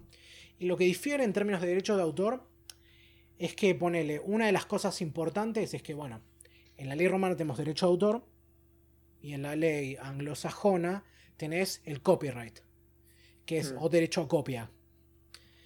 Dicho de vuelta muy al- a, a grandes pinceladas. Y en el derecho de autor, el derecho de autor es intransferible. O sea, la persona que registra esa obra y se registra a sí misma como autora de esa obra, eh, digamos, es, es- esa, es la autora de esa obra para siempre o hasta que se cumple, digamos, el, el, el tiempo en el, que, en el que es dueña de esa obra, que es por lo general dependiendo de... suele ser entre 50 y 70 años hasta después de fallecida. O sea, pasa al dominio público. sí. Depende del país, pero pasado cierto tiempo la obra pasa a dominio público. En cambio, ponele, en la ley anglosajona, el derecho de copia es transferible. O sea, no tenés un derecho, digamos, innato, o bueno, no innato, no tenés un derecho intercambiable de que vos por ser el, el autor, tenés, no podés, sos el, digamos, el dueño absoluto de esa obra, sino que podés vender los derechos de tu obra para que otra persona sea dueña, o incluso una empresa. Y ese es el problema. Y esos son los problemas que surgen. Primero porque la inmensa mayoría de la gente no entiende la ley. Yo la estoy explicando a duras penas. Y ni siquiera sé cuánto de esto es realmente. O sea, no estoy 100% seguro de lo que estoy explicando. Eh, así que por eso digo que tomen con pinzas lo que digo. Y tenés todo el tema de justamente de, este nuevo, de esta nueva industria que surge, que es el de, el de los cosplayers. Y bueno, la pregunta es esa. O sea, los cosplayers básicamente cobran por hacer sus disfraces, porque no salen baratos y porque hay que sacarse las fotos y todo. Y hacen un salario de eso y algunos ganan bastante buena plata. Ahora el tema es, ¿qué tanto están defendidos por la ley de poder hacer eso? Y entran las cuestiones legales y después las cuestiones morales y las cuestiones prácticas. Porque en ese sentido, ponele, los doshinjis también están súper Sí, involucrados en eso, pero sabemos que las empresas no, no laburan en eso porque, entre otras cosas, porque es difícil, digamos, hacer toda la persecución respecto a eso, y por el otro lado porque son publicidad.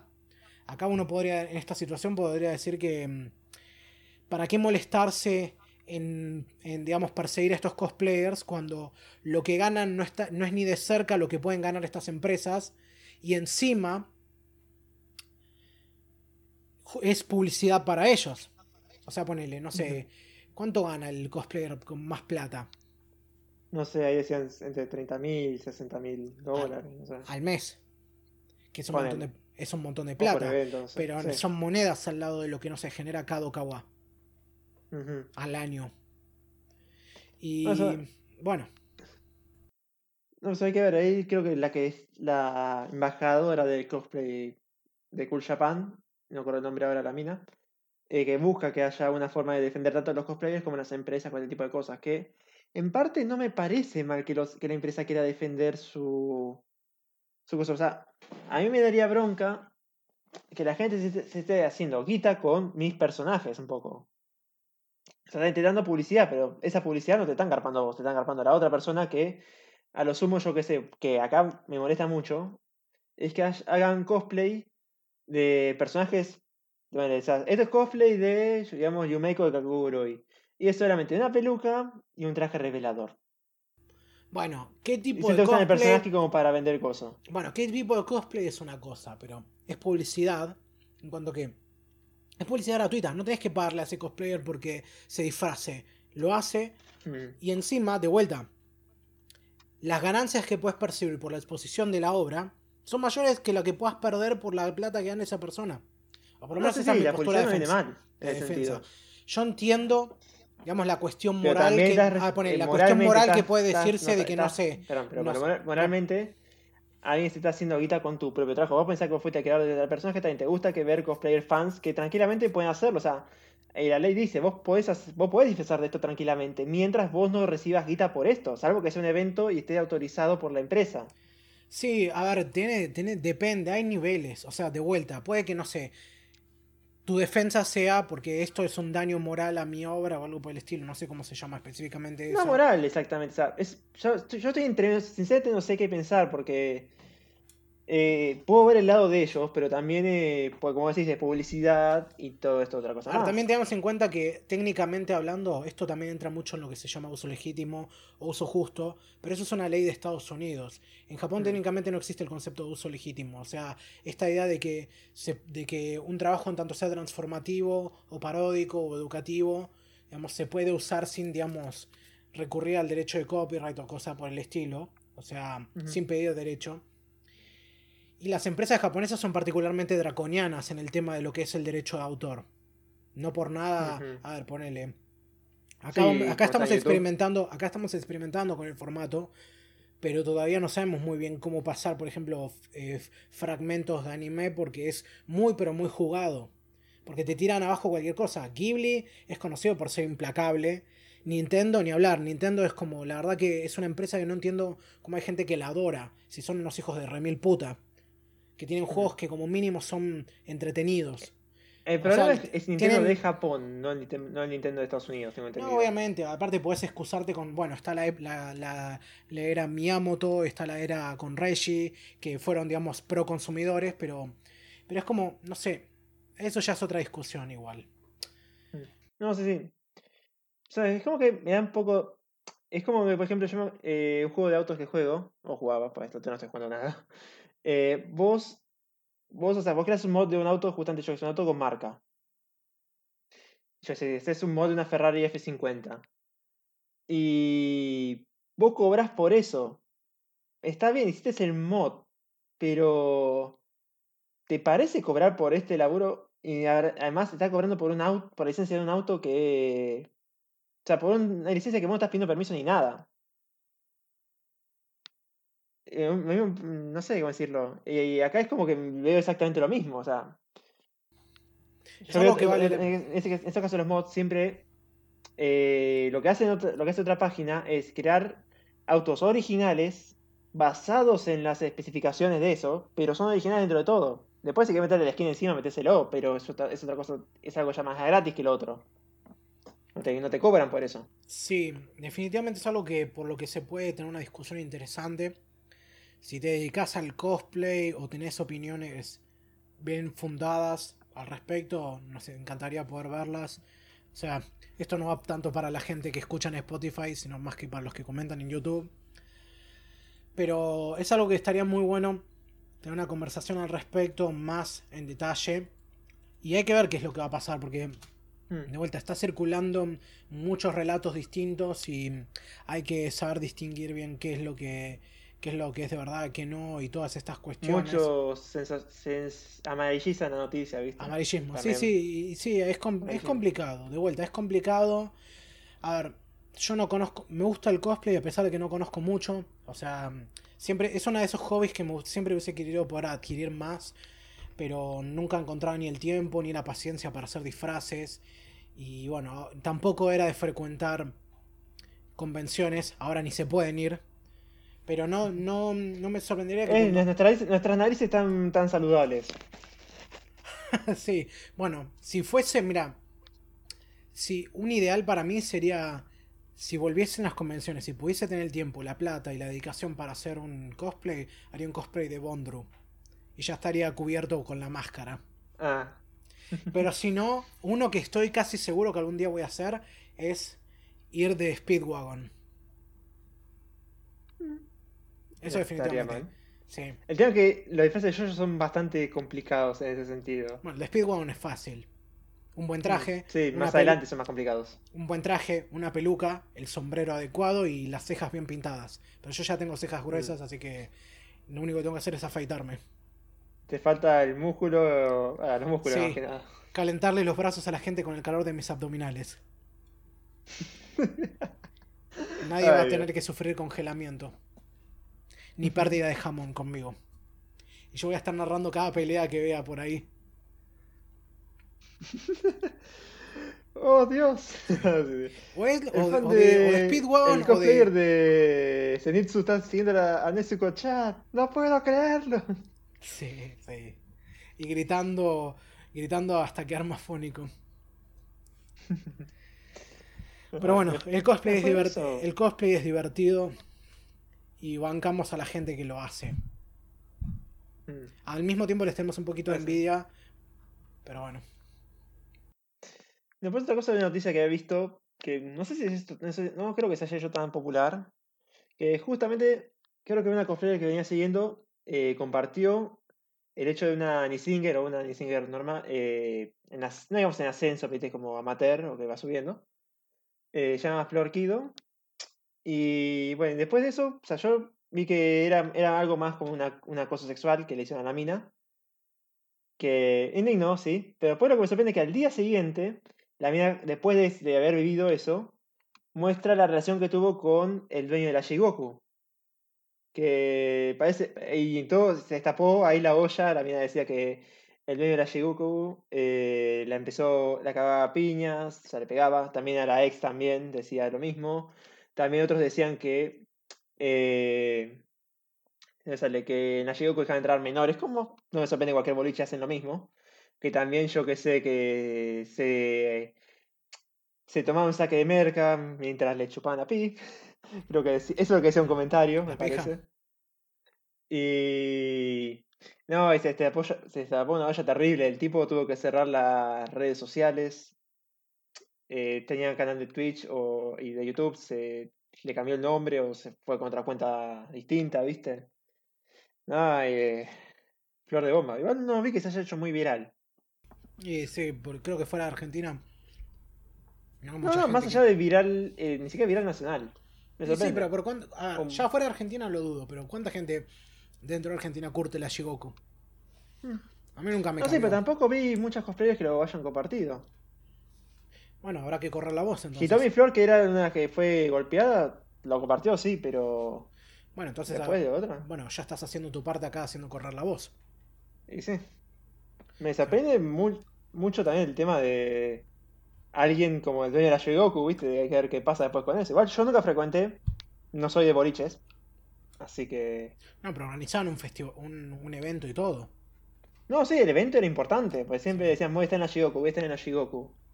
Sí, igual nunca invitaban, a nunca invitaban a nadie bueno, pero porque nunca hay plata. O sea, olvídate de invitar a- Nunca hay plata para nada acá en este país.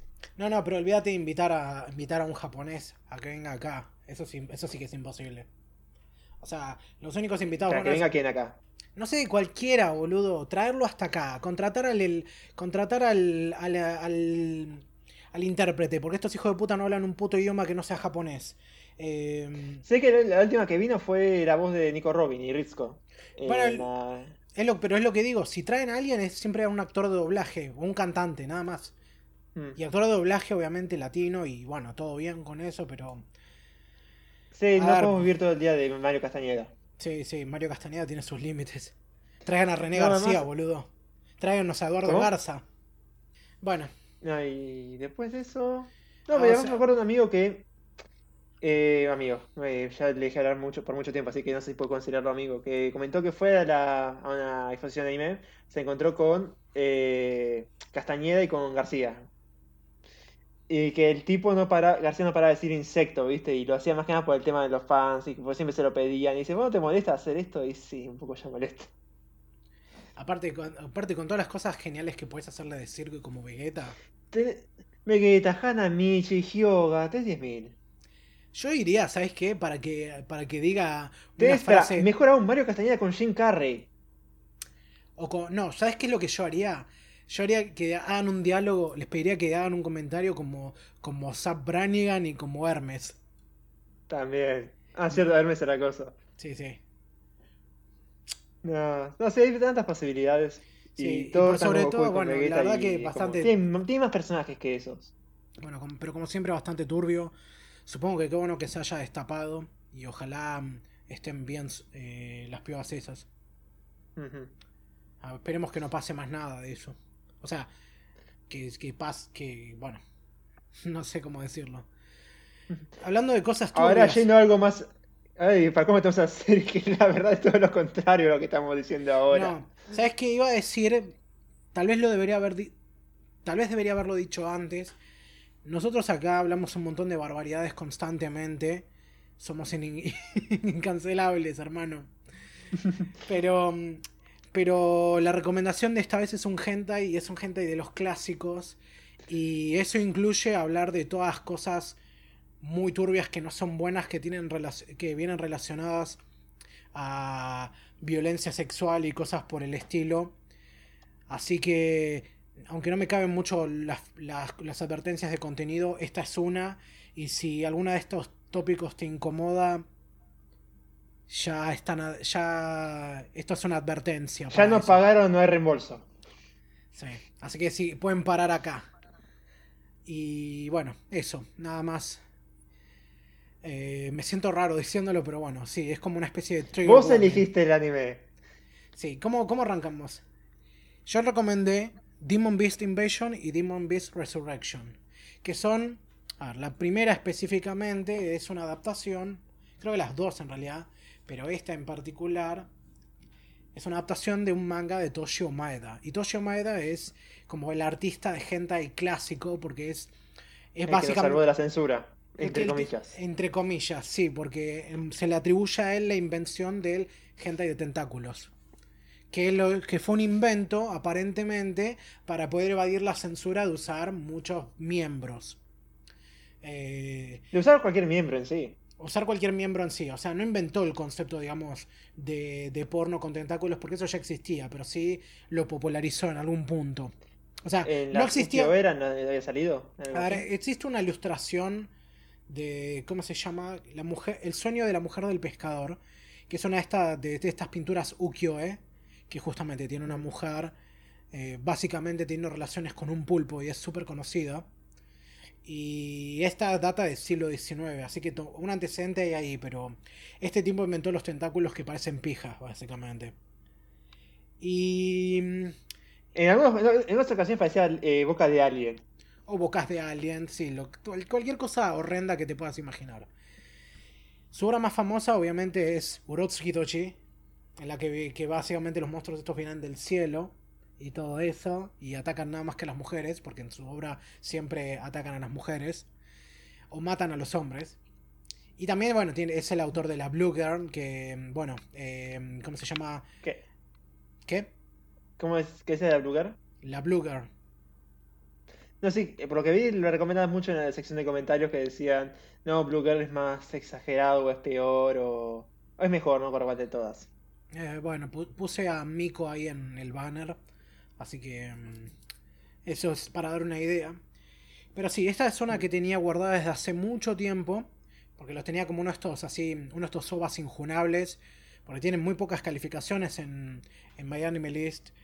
Pero aún así Con parece que. justicia, con mucha justicia. Sí, sí, ya sé, te- ya puedo ver, puedo ver tu desprecio desde acá. No por el género en sí, sino por el... Lo que vimos. Sí, sí, lo que vimos. Lo que vimos no fue. ¿Cómo lo pongo? No fue muy agradable. Pero, y, pero fue relativamente corto, porque son en total 10 ovas, 6 de Demon Beast Invasion y 4 de Demon Beast Resurrection. Y son Tampoco fueron tan básicamente... cortas, fueron... La de Demon Beast Invasion eran 45 minutos. Sí, y eran básicamente... do- era como una película partida en dos, básicamente. Ni siquiera película, Ahora. pero bueno. Bueno, son duración de película, porque entre los dos son como 80 minutos. Sí, sí, sí. Pero eran una, era la misma, era la misma historia, era una continuación de la Uh. otra. Así No, ni siquiera era como... Espera, vos ahí después comentamos todo esto si querés. Sí. ¿Y de qué se trata esto? Bueno, el título lo dice en sí mismo. Es la invasión de estos demonios bestias que quieren... Es, es la versión porno, pero más turbia aún, de El hombre de acero. Pero cambia los... Em, ¿Cómo se llama? ¿Cómo se llama la raza de Superman? Eh, kryptonianos. Cambiar los kryptonianos por estos demonios bestia que no, pueden, no resisten la atmósfera de la Tierra, así que, bueno, es medio la trama de la película Scooby-Doo 2002. Pero lo que hacen es justamente mezclar, quieren mezclarse con humanos para poder em, resistir la, la, mm, la, atmósfera de la Tierra y así como llamémosle terraformarla para invadirla y ocuparla a ellos. Claro que Eso solamente en el primer capítulo para el colmo. Mm, sí, básicamente es lo único que es, es la trama que arranca, es la idea que arranca todo lo que viene después, porque lo que viene después es distinto. Aunque Nada que ver, y lo vienen cambiando cada dos por tres después. no, no, aunque se vuelve una cierta cosa recurrente, pero obviamente estos demonios bestias son básicamente como orcos que lo y son todos machos, así que todos van y violan mujeres. Y de por sí la primera escena que vemos es la de un, digamos, esta pareja cogiendo, y bueno, este, el hombre básicamente es, uno de estos demonios bestias, se transforma y salen de los tentáculos que se meten en todos los orificios de la mujer. Y lo primero que plantean es, las mujeres que no son aptas para, digamos, para la procreación, básicamente explotan. O sea, se les hincha el estómago, hay luz y, va, y es una explosión de sangre. Y vísceras y todas las cosas horrendas. Así que muy bonito arranca, ¿viste? Muy, muy bonito. Y la historia después sigue. Lástima que no continúa, no continúa así, pero bueno. Sí, porque de hecho eh, creo que, salvo después de ese primer episodio, no, sigue así. Es la camina que matan así, después es todo igual. Es todo. Digo, pasan el eh, agua 2, 3, 4, 5, decís. Bueno, acá se está cogiendo otra mina, pero. ¿Por qué no explota? Debería explotar. No, ¿por qué? Ah, sí, sí, exacto. bueno, pero porque ya vamos a ver por qué. Creo que salvo este primer, estos primeros dos episodios, todos los demás están sin censura. Y muchas veces para mal realmente. Porque hay mucho que no... Que, no hay imágenes que me he visto acá que no quiero... Que ya están en mi memoria. Y es como... Son cosas que digo... Wow, qué decisiones de vida que he tomado que me han llevado a ver esto. Me repito, vos lo decidiste. Yo lo decidí. Y yo me, asumo la responsabilidad de que lo hice por la cultura. Porque hoy quería demostrar nuestra cultura. Hoy quería que hoy no fuésemos los pibes, fuésemos los hombres y que pusiésemos a prueba nuestra hombría de culturosidad. Pero hay ciertos límites. Y acá no es solo el hecho de que todo es muy asqueroso, sino que también la mayoría es aburrido. Aburridísimo, bro. Si vos lo escuchó otra vez la palabra masa, voy a comer un. Ah, como masita me se me ocurre. No, no masita de escuchar, de escuchar masa. ¡Masa! ¡Masa! Y si te das cuenta, es el único que nunca le cambiaron la voz. Siempre era el mismo flaco hablando y después todo lo demás le cambiaron la voz. Bueno, eh, vamos a mencionar eso. Justamente la historia gira en torno a estos, personajes que son Muneto, que es, es básicamente un estudiante de monje o algo así, que tiene un templo budista. Y la las horas. Sí, sí. Y, la, y su, digamos, y su novia de, toda la vida, o que novia que no es novia, que, un día sí, que un día no, que es eh, Kaio. Y la primera historia arranca con que, bueno, se forma eh, este triángulo tiene este triángulo amoroso entre ellos dos y el otro pibe que era. ¿Cómo se llamaba el otro pibe? No importa, se murió en el primer capítulo. bueno, el pibe que se muere en el primer capítulo. El amigo, el mejor amigo. El amigo, el mejor amigo que estaba saliendo con Kaio, que termina siendo poseído por uno de estos demonios bestia. Y bueno, básicamente transformado en uno de esos y. Ataca a Kaio. Y ataca a Kaio y le embaraza también. Y la cosa con estos monstruos también es que son perseguidos y vigilados por esta organización que se llaman eh, eh, Agencia de Observación Mutua Interplanetaria, que son como una especie de hombres de negro, que se encargan básicamente de liquidar a estos, a estos monstruos. Sigo sin entender dónde están los mutuos. Y los interplanetarios. Creo que tiene que ver porque justamente hay otras especies ahí, otras civilizaciones en otros planetas que están justamente en este acuerdo con la Tierra, pero son básicamente los hombres de negro porque se encargan de... Nunca lo mencionan, ni siquiera... No, no. Nunca lo mencionan. Son, son los hombres de negro en el sentido de que, mm, obviamente, nadie, el, el resto del mundo no sabe de su existencia, laburan en secreto y mm, Bueno, y tienen armas rarísimas y todas cosas por el estilo. Y bueno, Muneto labura eh, para ellos junto con su compañero Caso, que es el, básicamente su superior, y que lo manda a hacer el trabajo sucio y todas estas cosas. Obviamente todo esto se complica cuando descubre que su amigo eh, es un demonio bestia que viola a su no, a la mina que le gusta, que es Caio.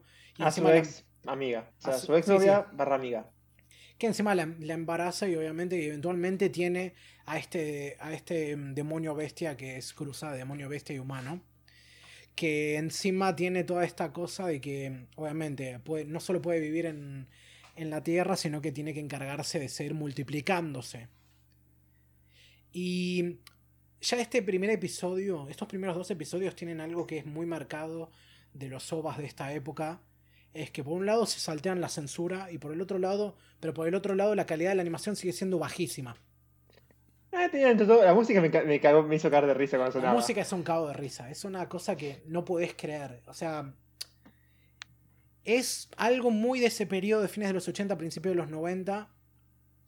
Pero no sabría cómo describir, sobre todo en estos primeros dos. Es muy campi, es muy sacada de lo más bajo, lo más pobre que puedes hacer, no, lo más barato. Sí, pero, sí, sí, pero, pero, pero.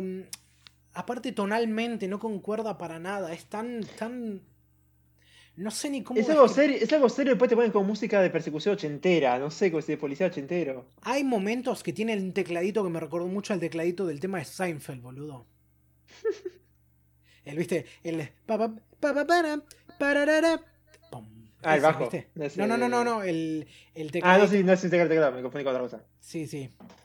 Eh, no, es es muy gracioso en ese sentido. Es muy, muy gracioso porque el, choque tonal que viene con eso es muy, muy fuerte. Es como que es, es, muy caricaturesco, pero al mismo tiempo tiene toda esta cosa súper oscura y de terror que no la lleva del todo bien porque aparte también el diseño de los personajes es tan ridículo que no ayuda a que todos los errores de animación no sean no lo hagan más ridículo. O sea, a ver, los diseños son muy bobos, y encima empeora la cosa por los errores de animación constantes que hay. Que, que, bueno, van a estar en pantalla si están viendo esto en YouTube ahora. Que son muy, pero muy graciosos. Yo cada tanto tenía que estar parando y tomando capturas porque no podía creer lo que estaba viendo. Sobre yo todo. yo los ignoré. De tanto que me, me, aburría la trama, boludo, eh, los ignoraba. Más, en la tercera ova, viste, le cambia la voz a Cayo. Me estaba cagando de risa. El tipo parece. La que es el de Cayo en la tercera ova y cuarta Parece un tipo haciendo la voz de mujer. Con menos actuación no sé si lo vida. No sé si yo lo llevaría a eso. Pero. Um, estas son algunas de las peculiaridades que encontrás en esta serie. Yo creo que lo que realmente te vende la locura. Em, de lo que ves acá no es solo, digamos, los elementos de horror que cuando los pensás con cuidado son muy muy bien jugados porque, bueno, tiene toda la costa esta de impregnación así de, de alienígenas con estos monstruos justamente que son estos tentáculos que encima salen de las vaginas de, de las minas estas y atacan todo lo que se cruza. A ver, el contenido fetichista está bien ahí porque los tentáculos siempre agarran de la misma manera, ¿viste? Le, rodean las tetas, le rodean las tetillas, uno se tiene que meter por la boca, todo lo demás y... Es lo que estoy escribiendo que es. Lo bueno es que no hay inflación. Eh, primero sí, pero después no hay más inflación. Ya todo lo demás es bastante, bastante fuerte en ese sentido. Sí. Em, pero lo que te vende, sobre todo el, primer episodio, que es muy, muy gracioso, es como el compañero de Muneto, que es Caso, que es el superior, se sacrifica para poder matar al otro, al pibe poseído. Y hace algo muy raro de como que le vomita. el alma, no sé qué Le escupe el alma encima y el tipo se deshace. Y justo cuando parecía que ya no, no podía matarlo con las pistolas láser, que encima también son sable láser, es como que mm. invocan el poder del amor heterosexual vía Maitreya. Porque, y, eso está, y eso está relacionado por el hecho de que, de que Muneto tiene el templo este budista y no, ni siquiera dicen que es el poder del amor. O sea, ni siquiera sabes. No es porque, no es porque, es porque en medio de ese haz de luz, eh, digamos, coge con Caio y él se vuelve un haz de luz y ella, ella queda en bolas y, básicamente mata al demonio bestia con un, con un rayo. Con una espada, sí. Es, es. No sé cómo ponerlo. Es como. cómo se nota esto se hizo a fines de los 80 porque no, no podías hacer esto si no fuese a que estuvieras eh, bien cocainómano. Pero aún así, si hubiera seguido con el primer capítulo, hubiera estado más interesante que como seguía después. Porque además me da risa en el segundo capítulo. Viste que eh, le, ponen un nuevo compañero a. a no me sale. A Muneto. A, Muneto. Sí, que su único trabajo. Que lo reviven y lo vuelven a matar. Sí, que su único trabajo es morir para revivir y que lo vuelvan a matar. Que, ah, me acuerdo, Pero el segundo, no, ¿sabes por qué me, acordé? Se llamaba Yagami. ¿Cómo? Yagami, se llamaba Yagami. Sí, sí, Yagami. Pero por eso, eh, al segundo, o sea, lo reviven, porque tiene que hacer un trabajo súper importante. Va, al rato lo matan. Iba a ser una referencia. Iba a ser una referencia a Jojo por, por sus muertes, pero no voy a decir nada. No se merece las Jojo referencias. No se las merece. No, se la merece. Definitivamente no se la merece. ¿Sabes que una, una, cosa que me hace reír mucho de esta serie? A ver, por un lado es eso, que esta. A ver, todas estas cosas que se saca del orto porque nada tiene sentido. Porque la trama tiene que avanzar y avanzar nada más. Ni siquiera avanzaba la trama. Pero Después del segundo capítulo se queda estancada terriblemente. avanza, pero de maneras que no tienen sentido. Eso es lo que digo. Como es, por ejemplo, lo que no tiene sentido es. Esta agencia se supone que tiene que mandar algo para poder defender la Tierra. Porque justamente este demonio bestia híbrido. Eh, necesita, no sé, conectarse de vuelta con, con Caio de una manera incestuosa para poder anunciarle al resto de la tropa demonio bestia para que vengan a la Tierra. Y todos vienen en estas naves que son estatuas. Y hay toda una flota ahí en, la. Ni eso aún se respeta, pero eso ni aún se respeta, porque después del capítulo 2, el tipo solamente quiere estar con la madre, ni siquiera llaman las otras naves, ni siquiera. No, no, no, pero antes de adelantarnos a eh, eso. Hay otras, ni siquiera hay otros aliens, es el mismo, mismo bicho que después tiene distintos orígenes. Antes de adelantarnos con eso. Esta, esta, esta flota está ahí esperando invadir la Tierra y los de la agencia esta eh, de hombres de negro solo mandan a otro tipo, cuando el primer tipo que tenía que defender esto falló. O sea, mm. es como que Muneto dice, no, sabes que no puedo hacer esto, no puedo proteger a Kaio, no puedo ser un, hombre de negro. Y entonces mandan a Yagami, que lo dijimos, lo mandan para que lo maten ahí en el parque, lo revivan y después lo maten de nuevo. Y sabes que otra, otra cosa me fascina, que en esta serie es como se nota que es porno, porque todo el mundo está cogiendo de algún modo. O sea, viste la escena esa del parque. Está, ah. está la pareja esa que están, digamos, el chabón metiéndole los dedos a la mina. Y después están el oficinista, los dos oficinistas ahí que se está, que está culiándose, no sé, la secretaria, qué sé yo. Y ahí viene el monstruo que le corta la cabeza y después se la viola a la mina. Mm. No, pero más es, eso, es muy, es muy lisérgico. Como dije, los, los, los poderes al principio Está bien, los uso, digo, es una flayada, pero va, te lo acepto, el tipo es, es sabe artes marciales, a lo, Dragon Ball Z. Después nunca más los usa en toda la puta serie. Creo que en la segunda también te dicen tiene la sangre o es difícil de pegarle o no sé qué mierda, tiene la piel reendurecida. Digo, ¿y por qué no usas uno de tus ataques de Dragon Ball, la concha de tu madre? Nunca más los usa. Sí, sí. No, eh, me encanta, me encanta también como, digamos, este, este monstruo así, que, es, que arranca como una gárgola bebé, básicamente, y anda por ahí persiguiendo a Caio, le dice como que no se olvida la primera vez, cómo te encantó cuando, te, cuando cogiste conmigo, qué sé yo. Es como que eh, es muy, muy asqueroso. Y mm. encima, la, la primera vez a Caio, o sea, obviamente le pasa de todo y qué sé yo, pero qué personaje más insoportable también. O sea, está ah, ahí básicamente para que Muneto no la salve, porque Muneto también es un inútil. No, pero en la, en la tercera y cuarta base se me hizo insoportable. Pues en las primeras dos era, digamos, dentro de todo normal. En las tres y cuatro era. o sea, en, la, primera, en, las primeras, en las primeras dos, o sea, todo su sufrimiento te hace decir, bueno, esto es terrible. Mm. Puedes empatizar de, de, forma humana con ella de, de, en esa sensación de desesperación. Porque aparte ves como, digamos, el demonio bestia también se apodera del cuerpo de una de sus amigas y básicamente la destruye de una manera bastante horrenda. Eh, y bueno, vencen con el poder del amor. Vencen. Me, me, me quedo igual que todas todos los que no son los protagonistas se terminan cagando muriendo de la forma más violenta posible. Sí. Y todas las los, tipos tienen que salvarte y te, cagan a tiros. Y todas las es más. Y casi todas las mujeres o mejor dicho, todas en algún momento tienen que ser violadas por uno de estos demonios bestia. No, además me hizo acordar, hoy te puedo saltar un poco a la BABA 6, eh, que supuestamente, yo no sé cómo carajo eh, ese colegio sigue teniendo gente. Eh, es como es si fuera es cada parte es una realidad alternativa. No, no, pero eso es Cuando otra vas en el cosa. viaje a. Okinawa o a la isla esa desierta, No, no, no, pero, pero escuchá, eso es otra cosa. Arrancan diciendo que son universitarios y después siguen diciendo como que son universitarios, pero les hacen vestirse con uniformes de secundaria y les hacen ir a una universidad que es básicamente una secundaria. Es como, No. digamos, son, son legales. De- Decí que, decí que una vez que son legales y ya está. Pero, pero es como que se No, pone... sí. El hecho de que lo hagan así es como lo hace se- sentir aún más perverso, ¿viste? No, igual, igual, en la, igual, en la OVA 6, que está en, Oki- en Okinawa, en Okinawa para, o en la- esa isla desierta, o En Okinawa, están en Okinawa. eh, matan, todo matan todos los alumnos, más, más o menos, y los tipos, estamos a salvo. Está bien, pero los demás no, están todos, están No, todos olvídate, esto, muertos. esto como Y así en cada episodio, todos se mueren. No puedes aplicar ningún tipo de lógica a esta serie. No. Por No. eso, y además eran 45 minutos cada una. Era horrible la Aparte- de tu madre. Aparte hay que tener esto en cuenta. Por un lado, la primera es. La primera justamente. Los primeros dos sobas arrancan con una trama. Con una trama específica. Que tiene esta cosa medio alien.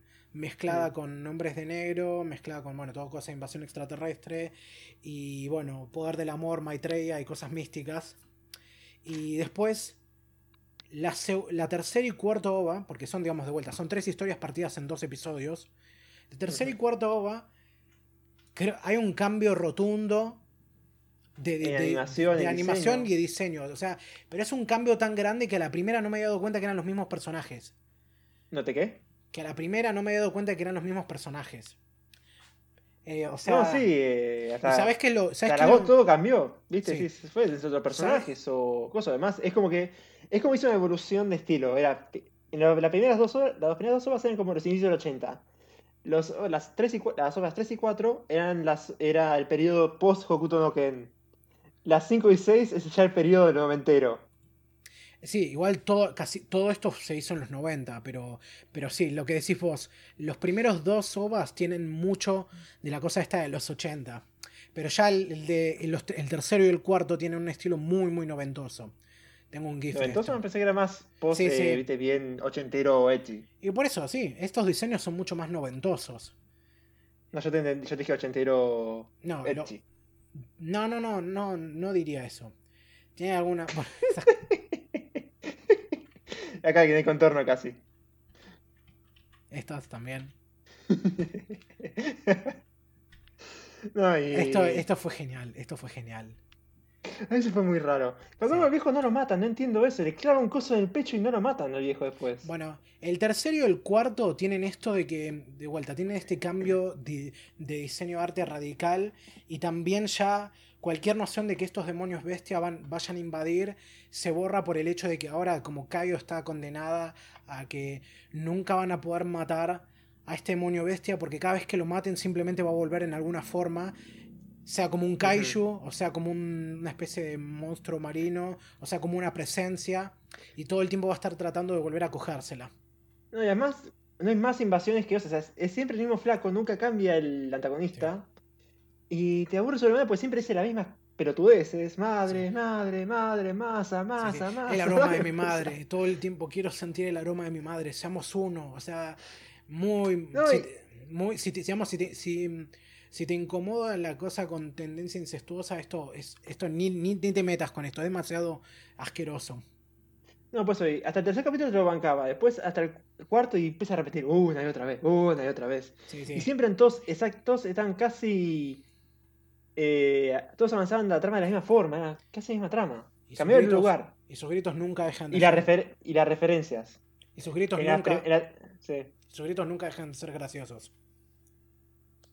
Eh, no sé, los tercer, en la tercera y cuarto me dieron cómico, pero por otro, ti- otro tipo de cosas. Me daban pena de la actuación. Ahora, la cosa también es que... y las la- referencias también que hacían a películas tipo Terminator eh, con las Sí. minas. No, las minas tienen una cosa medio Bubblegum Crisis, porque son tipo Mm. básicamente guerreras espaciales sexys, muy, muy ochentoso también eso. Y son tres minas de vuelta. Esta agencia solo manda a tres personas a liquidar a esta- este monstruo. Y lo primero que hacen es ir a revisar en la escuela y ven básicamente como unas ah, como unos hologramas y los matan.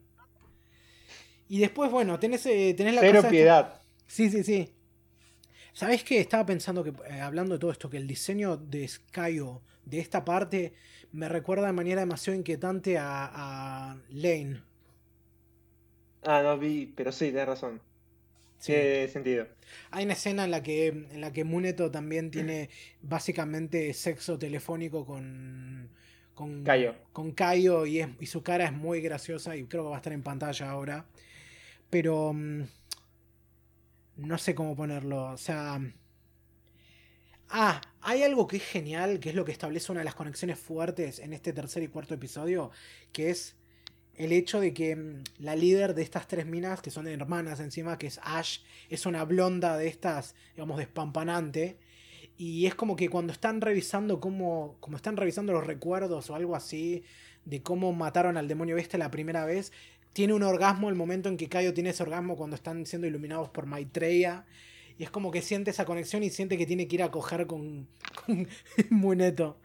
No, y además me da risas porque cambiaron un poco la escena, además. O sea, te lo banco la primera vez, pero después cuando vino Resurrection es como la concha de tu madre. Sí, O sea, sí, Antes de que el tipo se en unió, no hubo, no hubo escena de sexo, no hubo nada. Sí. Y se hizo una espada. No, ahora, el- el- ahora no, no es que se hizo una espada, se hizo básicamente Dios, eh, nadie se hizo Dios.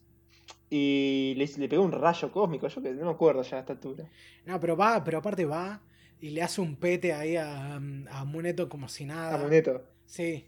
Y después, bueno, obviamente aparece de vuelta el, el demonio bestia con un tercer ojo que es una vagina, casualmente. Mm. Esta vez vuelve como un kaiju. Atrapa a Kaio, la mete en el tercer ojo y Ash se sacrifica, digamos, volviéndose unas de luz y quedando desnuda y destruyéndolo. Las tres eh, hacen lo mismo. No, no, las hermanas no. ¿No? No, yo creo que sí, porque después No. le, dicen Redcon, me parece. No, no, no, no, no, no. Solo es la, la rubia la que se sacrifica. Y Ah, básicamente. Porque después no aparecen más en el Sí. final de esa agua, por eso. Y todo pasa esto porque Muneto tiene que coger con ella, básicamente. Para poder salvarlo. Sí. Viste, le dice, eh, digam- digamos, haceme el amor de la misma manera en que se lo hiciste a Caio. Sí, y al lado en otras ocasiones, para el colmo. Sí, y todo para salvarlo. Y ahora el cuarto es aún. No sé si es tan. No, yo diría que es aún más bizarro. Porque este ah, se pone. ni un carajo. El cuarto se pone aún más místico, porque tiene. Que por un lado tiene Futanari. Este tiene Mm. Futanari. Y, pone, y nos pone a esta sacerdotisa que es la prima de, de Kaio, que se llama Miyuki y que vive en Oyama, que es, digamos, en, la, en, en una zona montañosa y que tiene. Y, y es, digamos, hija justamente de, de, Monjes. de monjes y todo eso. Y acá aparecen el viejo y el tío de, de Muneto, que son monjes también. También eh, hace falta aclarar que la mina tiene poderes psíquicos o que puede Sí. ver el futuro. Pero, está siendo, pero básicamente está siendo poseída por, por este demonio bestia que está metido dentro de ella y básicamente sale hecho una de estas espijas tipo alien. No, pero también tiene el tema kármico, el- la unión kármica con Muneto. Sí, que eso viene después. Como siempre, como es porno, tipo Muneto y Kaio van garchando a cada oportunidad que tienen. Y mm, yo para mí, yo me escribí en mis notas en mi- cuando estaba, mientras miraba esto, a medida que pasan, que pasan los ovas, la trama se desintegra. Y sí, honestamente, Cada, cada ova tiene una historia, pero cada historia es cada vez más ridícula, más absurda y más sin sentido. Y más se contradice con la anterior. Sí, sí, olvídate. Es como, no sé. Encima acá hay Acá escenas siquiera- en las que cogen en bolas en medio de la nieve. Mm. Eso se me viene... No. eso- Además es como que el tipo perdió las armas, perdió todo poder y lo único que hace es ser la batería sexual de Cayo, de la mina que esté de la reina del momento.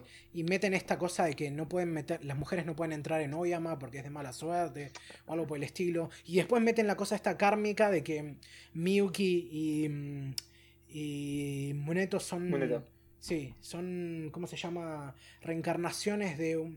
De, Sogen y su amante, no recuerdo el nombre de la mina. Sí, y la otra que era, bueno, que de dos personas de un milenio atrás que no podían estar juntas porque él era un monje y... mm, Estuvieron juntas, pero hubo como un tema, o no sé, como que después dices mi deuda kármica con el templo, con Buda, no entiendo.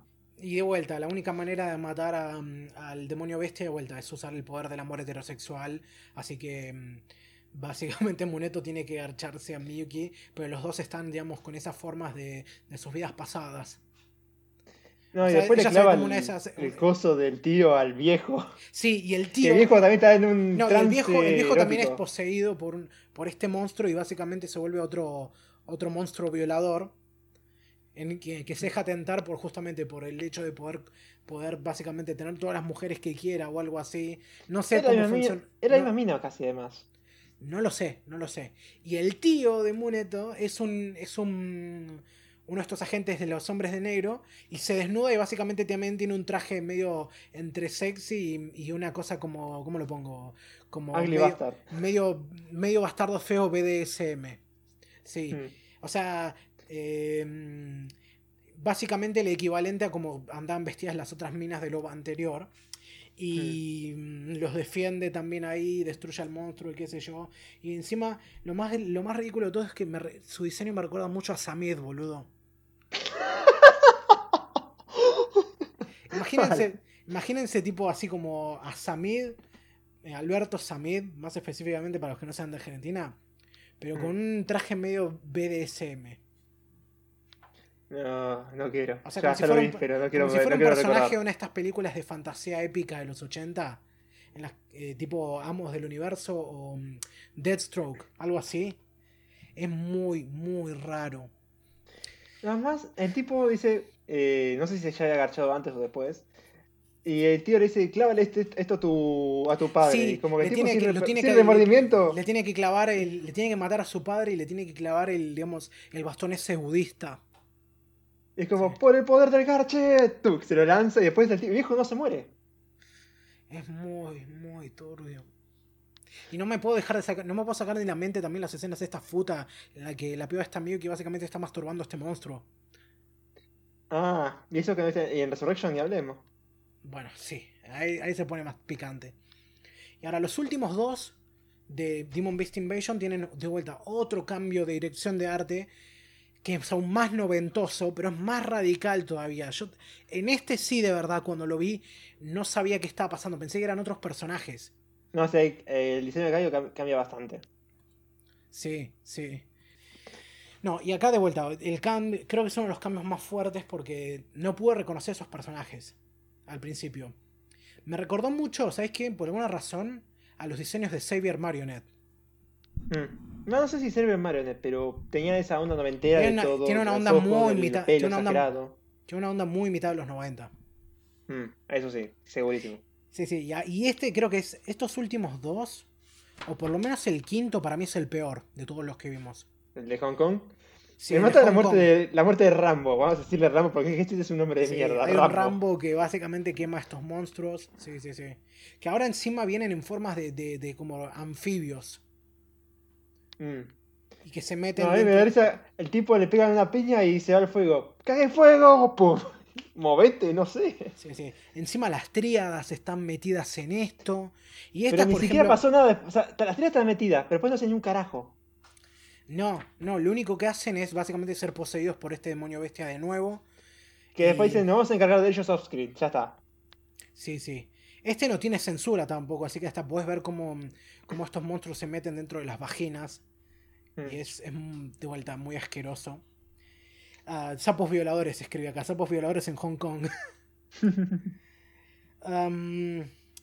Esta también es como creo que de las que menos sentido tiene, porque encima, de vuelta, el demonio viste vuelve en una forma completamente distinta. Vuelve en color verde ahora. Y en un diseño que me recordó.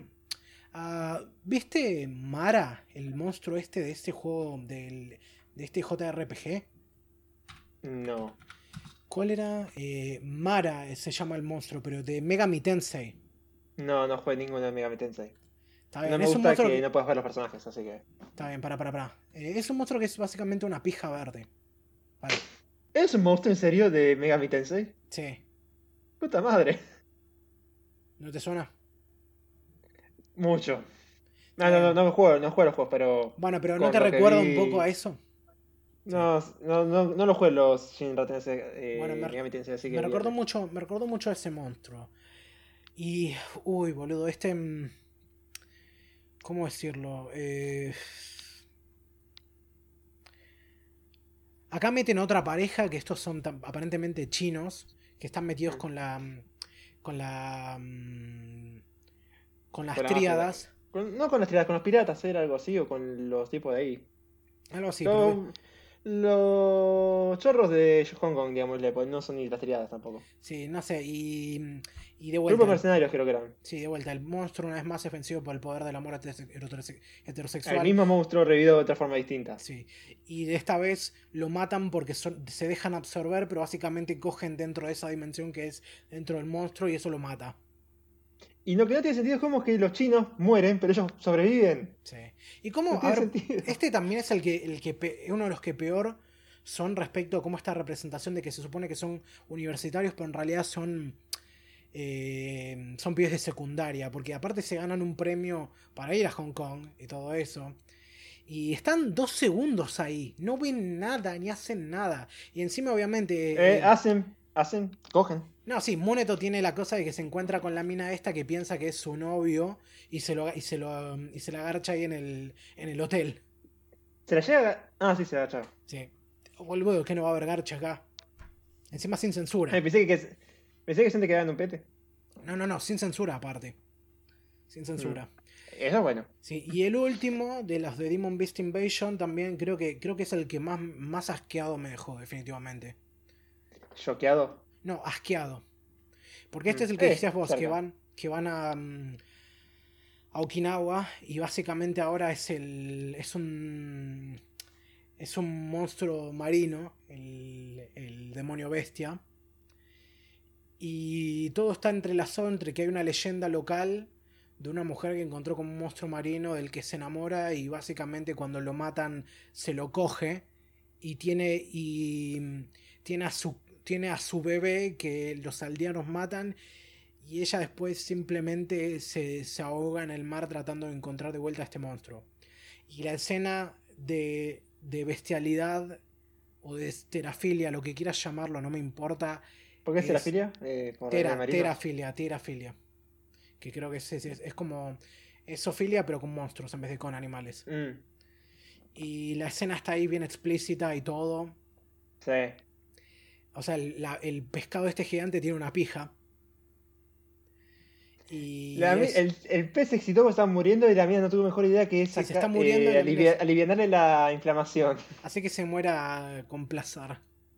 Más o menos.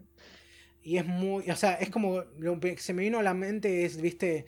¿Viste la reacción de Dross cuando está viendo el video ese del Smegma? Ah, yo pensé que el de Glass Ass, en todo caso. No, no, no, el, el que, el que está. ¡Ay, no! ¡No! ¡No! Así todo el tiempo. Le No, limpia los anillos visto, de queso. ¡Ay, qué cochino! Así. Es como que fue el, fue el, fue el momento que más me, me dije, Dios, qué asco, por Dios. ¿Qué es lo que estoy Es el viendo? más bizarro de todos, eso sí. Y encima es el peor también es que tiene la- a la mina que está más fuerte de todas, que es básicamente la reencarnación de la, de la, de la Sofélica, que, que también Mm, tiene el pelo Eso es largo. debatible. Sí. Bueno. Bueno, la que tiene pelo largo y azul y es, y es medio morena. Sí, sí, sí, sé cuál te refieres. Que va y básicamente coge con el demonio bestia bajo el agua sí, y puede contener la respiración y todo. Pero te corta la pi en cualquier momento o te ahoga. No dejes que contenerte, ya dijimos todo lo que podíamos decir. Ok, Ok. bueno, le corta la pija, ahoga al profesor. El profesor re pajero también puede ser con una desconocida y decir, vamos a garchar. Todo el mundo, todo el mundo es un regueamos". hijo de puta. Todo el mundo es un hijo de puta.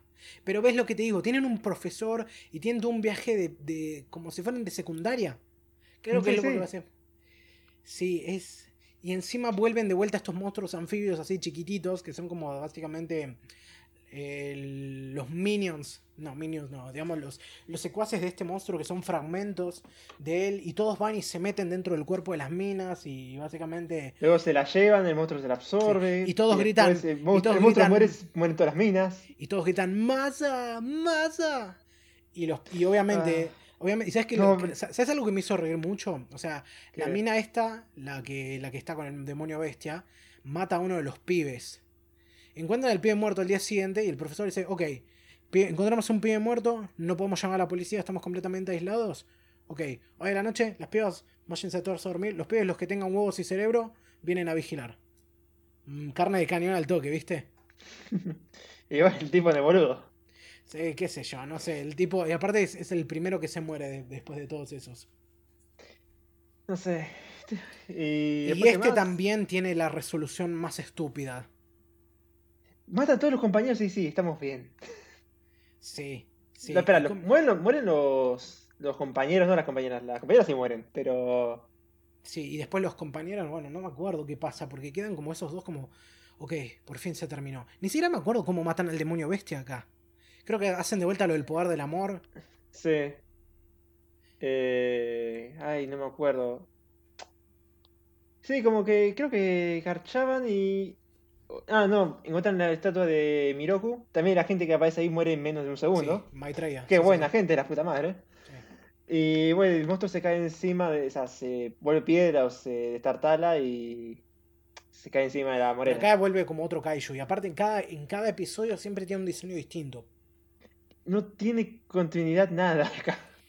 No, olvídate. Esta, aparte, esta, estos demonios bestia tienen como un ciclo de, de reproducción y de vida más complicado que el de los xenomorfos, boludo. No, y además digo, no hay otros bichos, o sea, no es que era una invasión para tratar de conquistar la Tierra, no un solo bicho con problema que, Freud estaría orgulloso de diagnosticar. No sé. No sé. Y bueno, creo que, creo que con eso podemos terminar con Demon Beast Invasion y podemos pasar a la secuela, Demon Beast Resurrection, que es más corto y francamente de los dos es el único que... Este sí puede tolerarlo un poquito más. El primer, los primeros dos tienen algo más de gore que me gusta, ¿sabes? Le, da un poco más de variedad a esto. Sí. Pero me dio sí. mucha bronca el hecho que vamos a revivir la misma mina que se murió en el tercero. Vamos, tenemos sea, que que... muere exactamente de la misma forma en menos de 3 segundos. Sí, sí. Esta vez parece que por fin estos hombres de negro se dignan en decir, bueno, ahora sí hagamos algo, ¿viste? Y bueno, tienen que revivir a Ash. Me acuerdo que ni bien empieza la serie, tipo, eh, Muneto está saliendo de un supermercado que es uno de estos convenience, convenience ¿viste? Convenience stores. Tiendas de conveniencia así, tipo japonesas. Hay Un una chino. Sí, no, no, no un chino, uno de estos, digamos, eh, sí, uno de estos eh, mercaditos así que... El, el shop del. El, digamos, el kiosco de la estación de servicio. pero mejor. Sí. Sí. Y está saliendo uno de estos. y Hay una, hay una cadena que, en- que se llama Kmart. Y eh, está saliendo la parodia que es Walmart. Y me encanta porque Why de por qué, ¿viste? Es como esa es la sensación que tenés. Acá de vuelta, otro cambio de. mm, de Volvemos al de la OVA 3 y 4, al estilo de eso. Sí, vuelve al diseño de la, del OVA 3 y 4. Y es el que mantiene en los, do- en los cuatro OVAs que son Demon Beast Resurrection.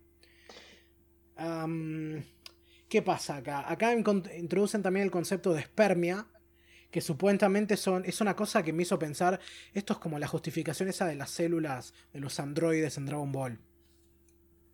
Células androides. Sí, viste que, por el, el fuente de poder, no me acuerdo, no eran células, pero era como no, que, batería, Cell, que el- Cell era construido por los androides que recolectaban células después de las peleas. No, o sea, ¿cómo se Sí, los, los robots más que androides. Bueno, sí, los robots. Los robots. Es lo mismo. Eh, Eh, androides más antropomórfico. sí, sí, ponele. em, y sí, básicamente la, la nueva. La nueva. mm, La nueva cosa así. De la nueva jefa. Que es la capitana O. De. De los hombres de negro, básicamente que llama a las hermanas de Ash, que no me acuerdo cómo se llaman, creo que eran Dee y Bebe. Dee, Bebe y Ash. Sí. La llaman y dicen, "Ten- tienen que volver para matar a este nuevo demonio bestia, pero tienen que revivir a su hermana para hacerlo. Y tienen que encontrar a alguien que comparta como no sé qué, qué mierda celular, eh, kármica, eh, polvo de estrellas para transferirle sus recuerdos y qué sé yo y toda mierda así. Hmm. No sé. Tiene muchos momentos cómicos o intencionalmente cómicos, como por ejemplo, a ver, acá creo que este es el episodio donde más se ilustra el Gainax Scene. Hmm. Hay mucho, mucha Sí. animación de tetas sacudiéndose Y En este- por las motos. Hay Sí, que por respetar las las, motos. físicas. por las motos, sí. Pero mira, por ejemplo, acá me acuerdo que noté específicamente por qué Muneto se sorprende de que haya revivido la bestia cuando esta es la séptima vez.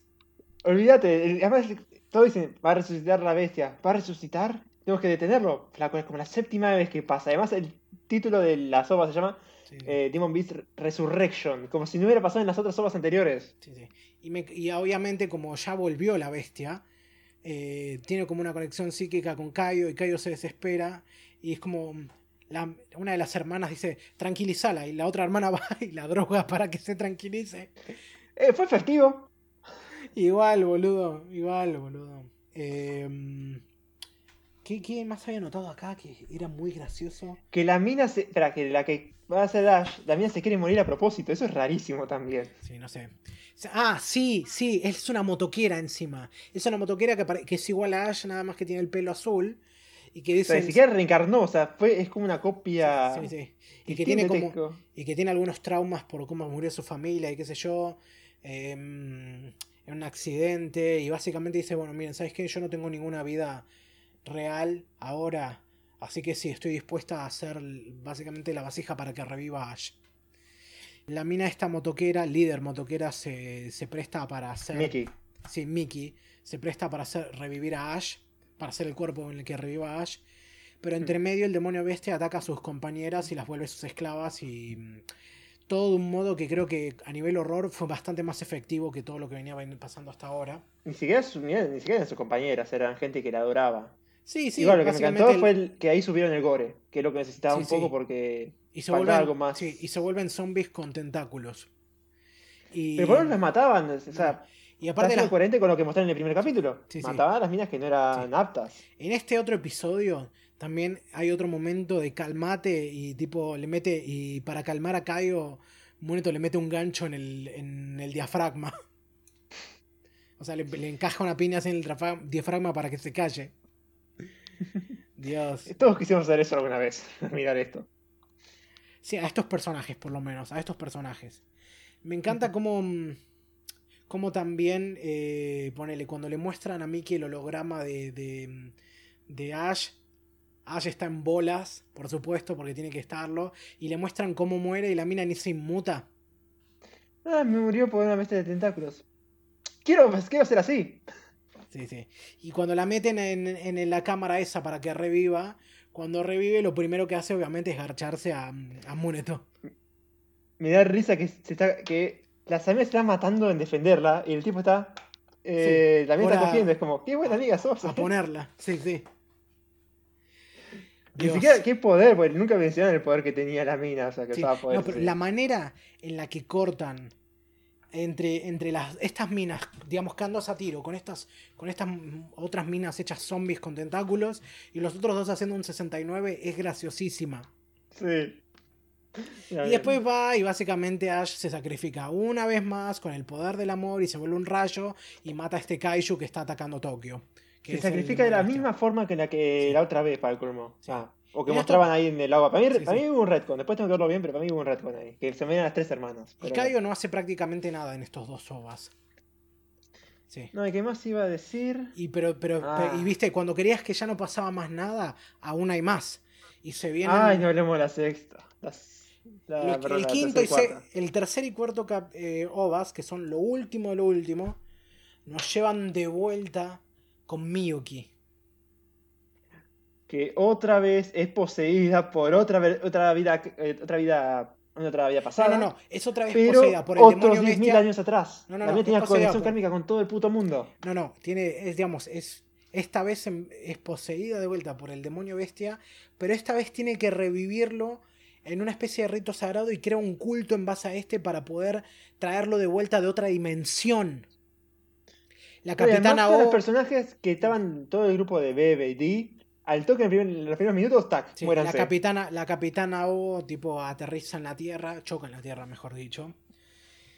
Y en esta, en esta, digamos, del Muneto de- deliberadamente le mete los cuernos a Kaio porque viaja allá porque, porque Miyuki la- lo llama a Hokkaido esta vez. Y primero coge con la sirvienta de, de Miyuki que lo alcanza hasta las montañas. Viste que le dice, uh, pero hace, hace frío, hay que calentarnos un poco, ¿viste? Todavía faltan cuatro horas para que lleguemos. Toda la cosa así, no te muestran el garche, pero sabes qué pasa. Mm. Eh, viajan hasta la guarida esta, que es como una ciudad construida en medio de las montañas, que es como una Que especie tiene, de está un oasis. domo que tiene un coso encima que le da calor todo el Sí, sí, es un oasis y es toda una cosa medio tipo, no sé, eh, mesopotámica, egipcia, qué sé yo, algo así. Soy egipcia. Sí, sí. Y dentro, bueno, Miyuki es la líder así mm, de cul- del culto, del culto este que, basi- que es todo orgías y, y doncellas que atienden a Muneto y se la pasa garchando. Y hay tipo lluvia dorada. Sí, me sorprende que hayan ido por ese lado. Hay una granada, hay granadas afrodisíacas. eh, mucho, Hmm. Hay- garche, mucho garche ritualístico. Hay un hay harem. ¿Cómo era? Eh, sé que en esa página decía Water Sports, como lo que cuando hay orina involucrada. Y también hay Fruit Sports, parece ser. Y cuando viene el momento de, mm, de obviamente invocar al demonio bestia, porque tiene que darse un eclipse y mierdas así, se ponen a cantar Ibrahim, Ibrahim en el fondo, no sé por qué. Y obviamente ya secuestraron a, a Kaio. Y tenés de vuelta escenas de futa, tenés, tenés, digamos, metiéndole cosas en la vagina de nuevo. Tenés Ah, se- tenés violación por gordo bastardo. Violación por gordo bastardo también, sí, sí, sí, sí. Hay una escena también previo a todo esto en el que básicamente eh, Kaio le está haciendo un pete a Muneto y Muneto está en la ventana, está ahí en la ventana así nomás, como si nada. Ay, Pero bueno. Eso fue bizarro. Este- Eso, este- fue muy, eso es muy sacado va, de otros hentai también, pero. No, es puro, es puro gente. Y aparte también tiene toda esta cosa de, mm, digamos, de fluidos vaginales que se usan como fuente afrodisíaca, toda de parte de, Eso es De- asqueroso. de Kaio, porque supuestamente su vientre es delicioso y todo eso.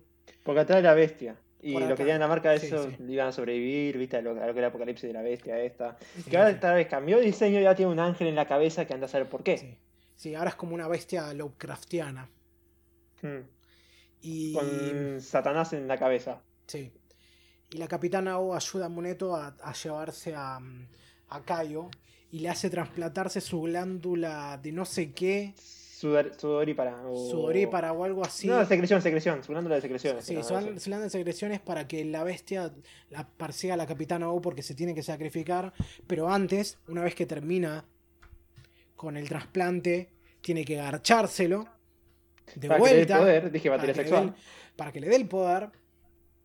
Y me encanta cómo ponerle, destruyen la base del culto este y parece que mataron a todos, pero Miyuki de, de golpe se teletransporta a la cima de esta torre en la que Que, ¿De invoca, dónde salió esa torre? Porque Sí. tiene otra forma totalmente distinta a esa a la que estaba e invoca de, de nuevo al demonio bestia haciendo no sé qué.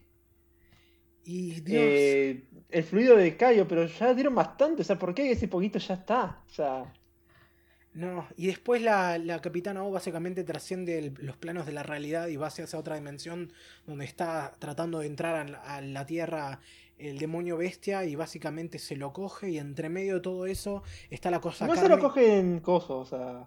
No, Es como te voy a besar, pero y termina ahí. No, pero- y entre medio de todo eso está la cosa kármica de que supuestamente eh, eh, Miyoki y Muneto son también descendientes de una relación incestuosa entre los príncipes del continente de Mud hace dos, 12.000 12.000. años. Y, y todos crímenes y cosas del pasado, y es como, ¿hasta dónde más lo pueden llevar?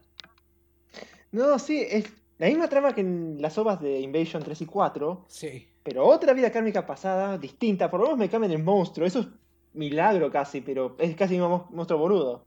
Sí, yo siento que me, est- me estoy volviendo más estúpido a medida que más hablo de esto. Yo te quería matar cuando me lo recomendaste, cuando empecé a ver.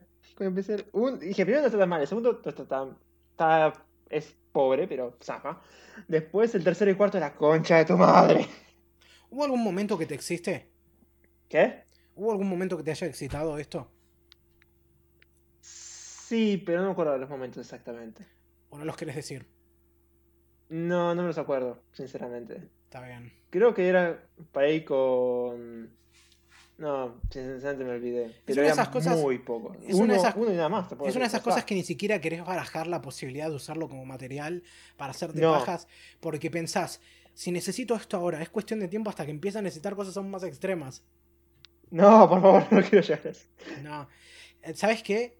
Yo estaba esperando eh, No, eh, espera, lo que me da que mucha era- risa, espera, otra cosa Sí. que no sé si dijiste, que cuando la capitana o, o Olga, porque dice su nombre, Capitana, va al, la otra, al fin de las dimensiones o al mar de dimensiones. Sí. Eh, la mina crece, crece alas de ángeles de la puta nada. Y a mí Ah, me cae de ah. risa. Antes de eso, cuando destruye el castillo, es como. ¿por qué? Primero, ¿por qué no lo hizo antes cuando salvó a Muneto? O sea, ido con la nave y como- rayito y a la mierda a todos. Pensalo de esta manera, no reflexionamos nada, lo único que hicimos fue describir la trama. Es, es que, ¿qué, qué, qué quieres reflexionar? Criticar nada, o sea, lo que estamos haciendo acá es lo que todo, lo que todo podcast anime hace, es ver las cosas para que la gente no tenga que hacerlo. Somos el Nostalgia Critic del anime. Básicamente, es lo que todos los críticos hacen. Le No, y- el ¿qué trabajo a la gente de ver esto. No, y- pero me, da- me da risa que la mina es como. Aprieta un botoncito de la nave y mata absolutamente a todos, a Miyuki. Sí, Que después sigue viva por X motivo. sí. Y o sea, ni siquiera un perdonada prima, porque en la, en la tercera y cuarta es como, sí, estuve mal yo, pero está todo bien, pues fue poseída. En la tercera, en la otra no, me voy a la mierda porque no te puedo no, la vergüenza no me da. No, mira, te digo, yo en muchos sentidos podría decir que he visto cosas aún más terribles que esta, y yo asumo que vos también. Ay, creo que no, esto creo que no es terrible que vi hasta ahora, me parece. Vos- esto, esto es lo más desagradable que has visto en términos de hentai. Sí. Espera, no. Es- Te diría que euforia, pero es porque odio el cesspool.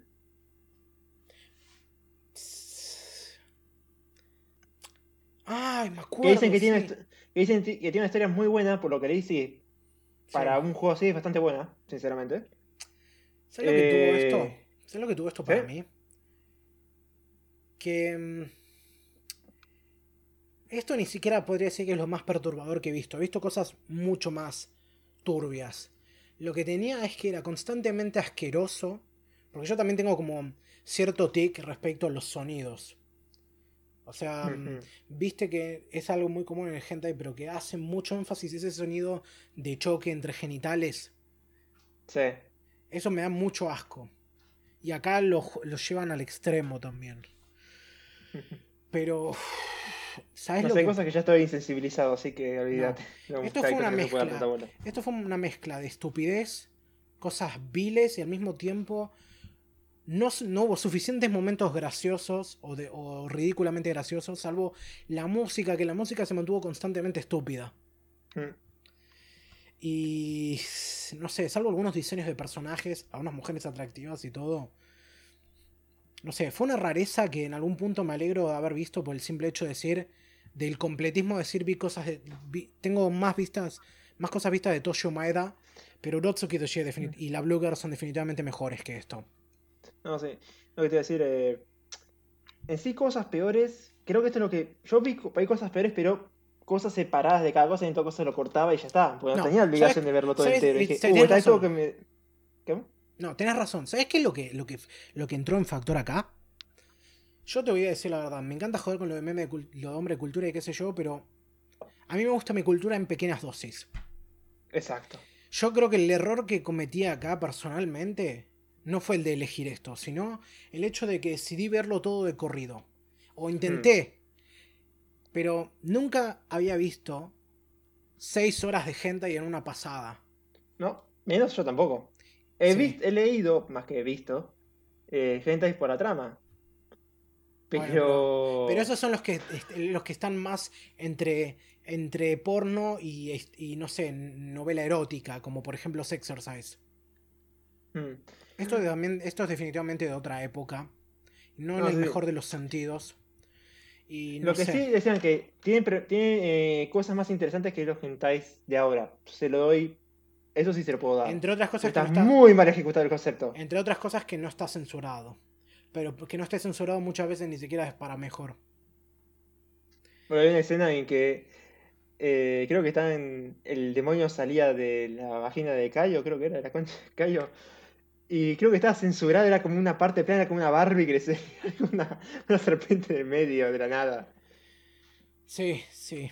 No, yo creo que mm, yo voy a mantenerme al límite, va, al límite no, voy a mantenerme al margen de decir, si hablamos de, mm, de hentai de nuevo, no van a hacer varias recomendaciones al mismo tiempo, como hicieron en Trash Taste, por ejemplo. O van a ser cortas, porque esto era largo, pero largo e insoportable. Sí. No, no, la verdad que es como siento que acabo de pasar por un por un juicio por un juicio budista, o sea, siento que acabo de someterme a cierto sufrimiento que tendría que llevarme a un grado de iluminación. Porque no es el hecho de haber visto esto, sino es el hecho de haberlo visto todo de corrido.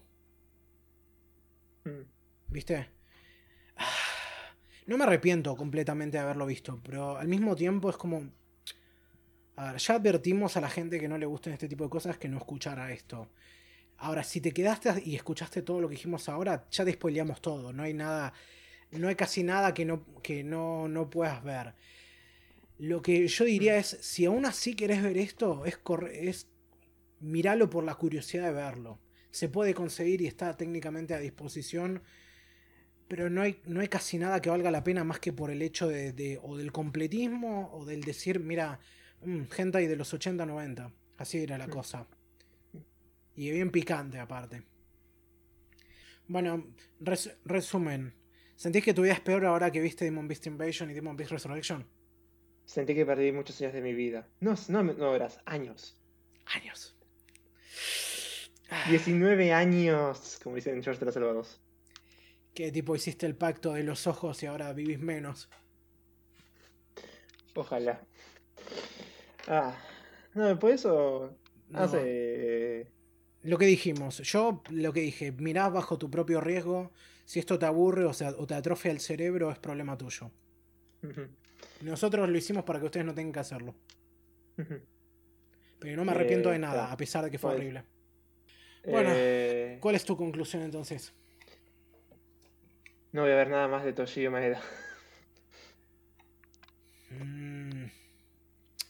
No, no sé, pero ver, como dijiste, ver ese tipo de cosas más pausado y ahora tienes Una, ahora tienes una razón para ver el, el, el primer momento que sale algo bizarro. No, tenés, una razón para ver Tonikawa ahora. Sí, sí, esto es, pero tenía que haberlo hecho anterior, eh, al revés. No, ahora que hiciste Tienes que tomar algo súper dulce para después tomar algo re amargo. ¿Y como paso de los toros? No, no, no, con tanta dulzura? Bueno, esto es al revés. Exacto. Esto es al revés. Te, empalagaste por, por, el mal gusto que te dejó esto y ahora tenés que cortar la sed con algo dulce. Ponele. no tiene sentido lo que dije, me encanta. No. Para bueno, mi recomendación es algo algo distinto. Bueno, Así que, ¿cuál es tu nominación? ¿Qué es lo que vamos a ver en la próxima sesión? Se me ocurrió seguir con la temática más que es el Día de los Enamorados eh, la semana que viene. Sí, en realidad, para ver, para cuando salga el próximo episodio. Sí, va a ser mucho, dos semanas después. Va a haber pasado, pero vamos a hacer de cuenta que pasó la mitad de febrero y que, que va a ser como algo de San Valentín. Entonces, para mantener un poco la temática, se me ocurría recomendar, va, recomendar algo, ver Ishizoku Reviewers, que también me quedó en el tintero hace un par de años. Ah. Pasamos de por qué esto tiene que ser, por qué estoy viendo hentai a no puedo creer que no sea hentai. Exacto. Hay que mantener. Bueno, supongo que hay una línea editorial que hay que respetar acá. Ay, no, Mi venganza por esto, mi venganza por esto. Está bien, está bien. Soy un caballero, así que lo acepto. Detesto Ishizoku Reviewers o Interspecies Reviewers, pero bueno, voy a tener que hacerlo. Eh, quería hacer. Eh... Si no sabíamos de la Best Girl, pero ya que tu Best Girl, sería la, la, mina de la isla de Okinawa. ¿Cuál? La mina de Okinawa, la, la morena. Sí.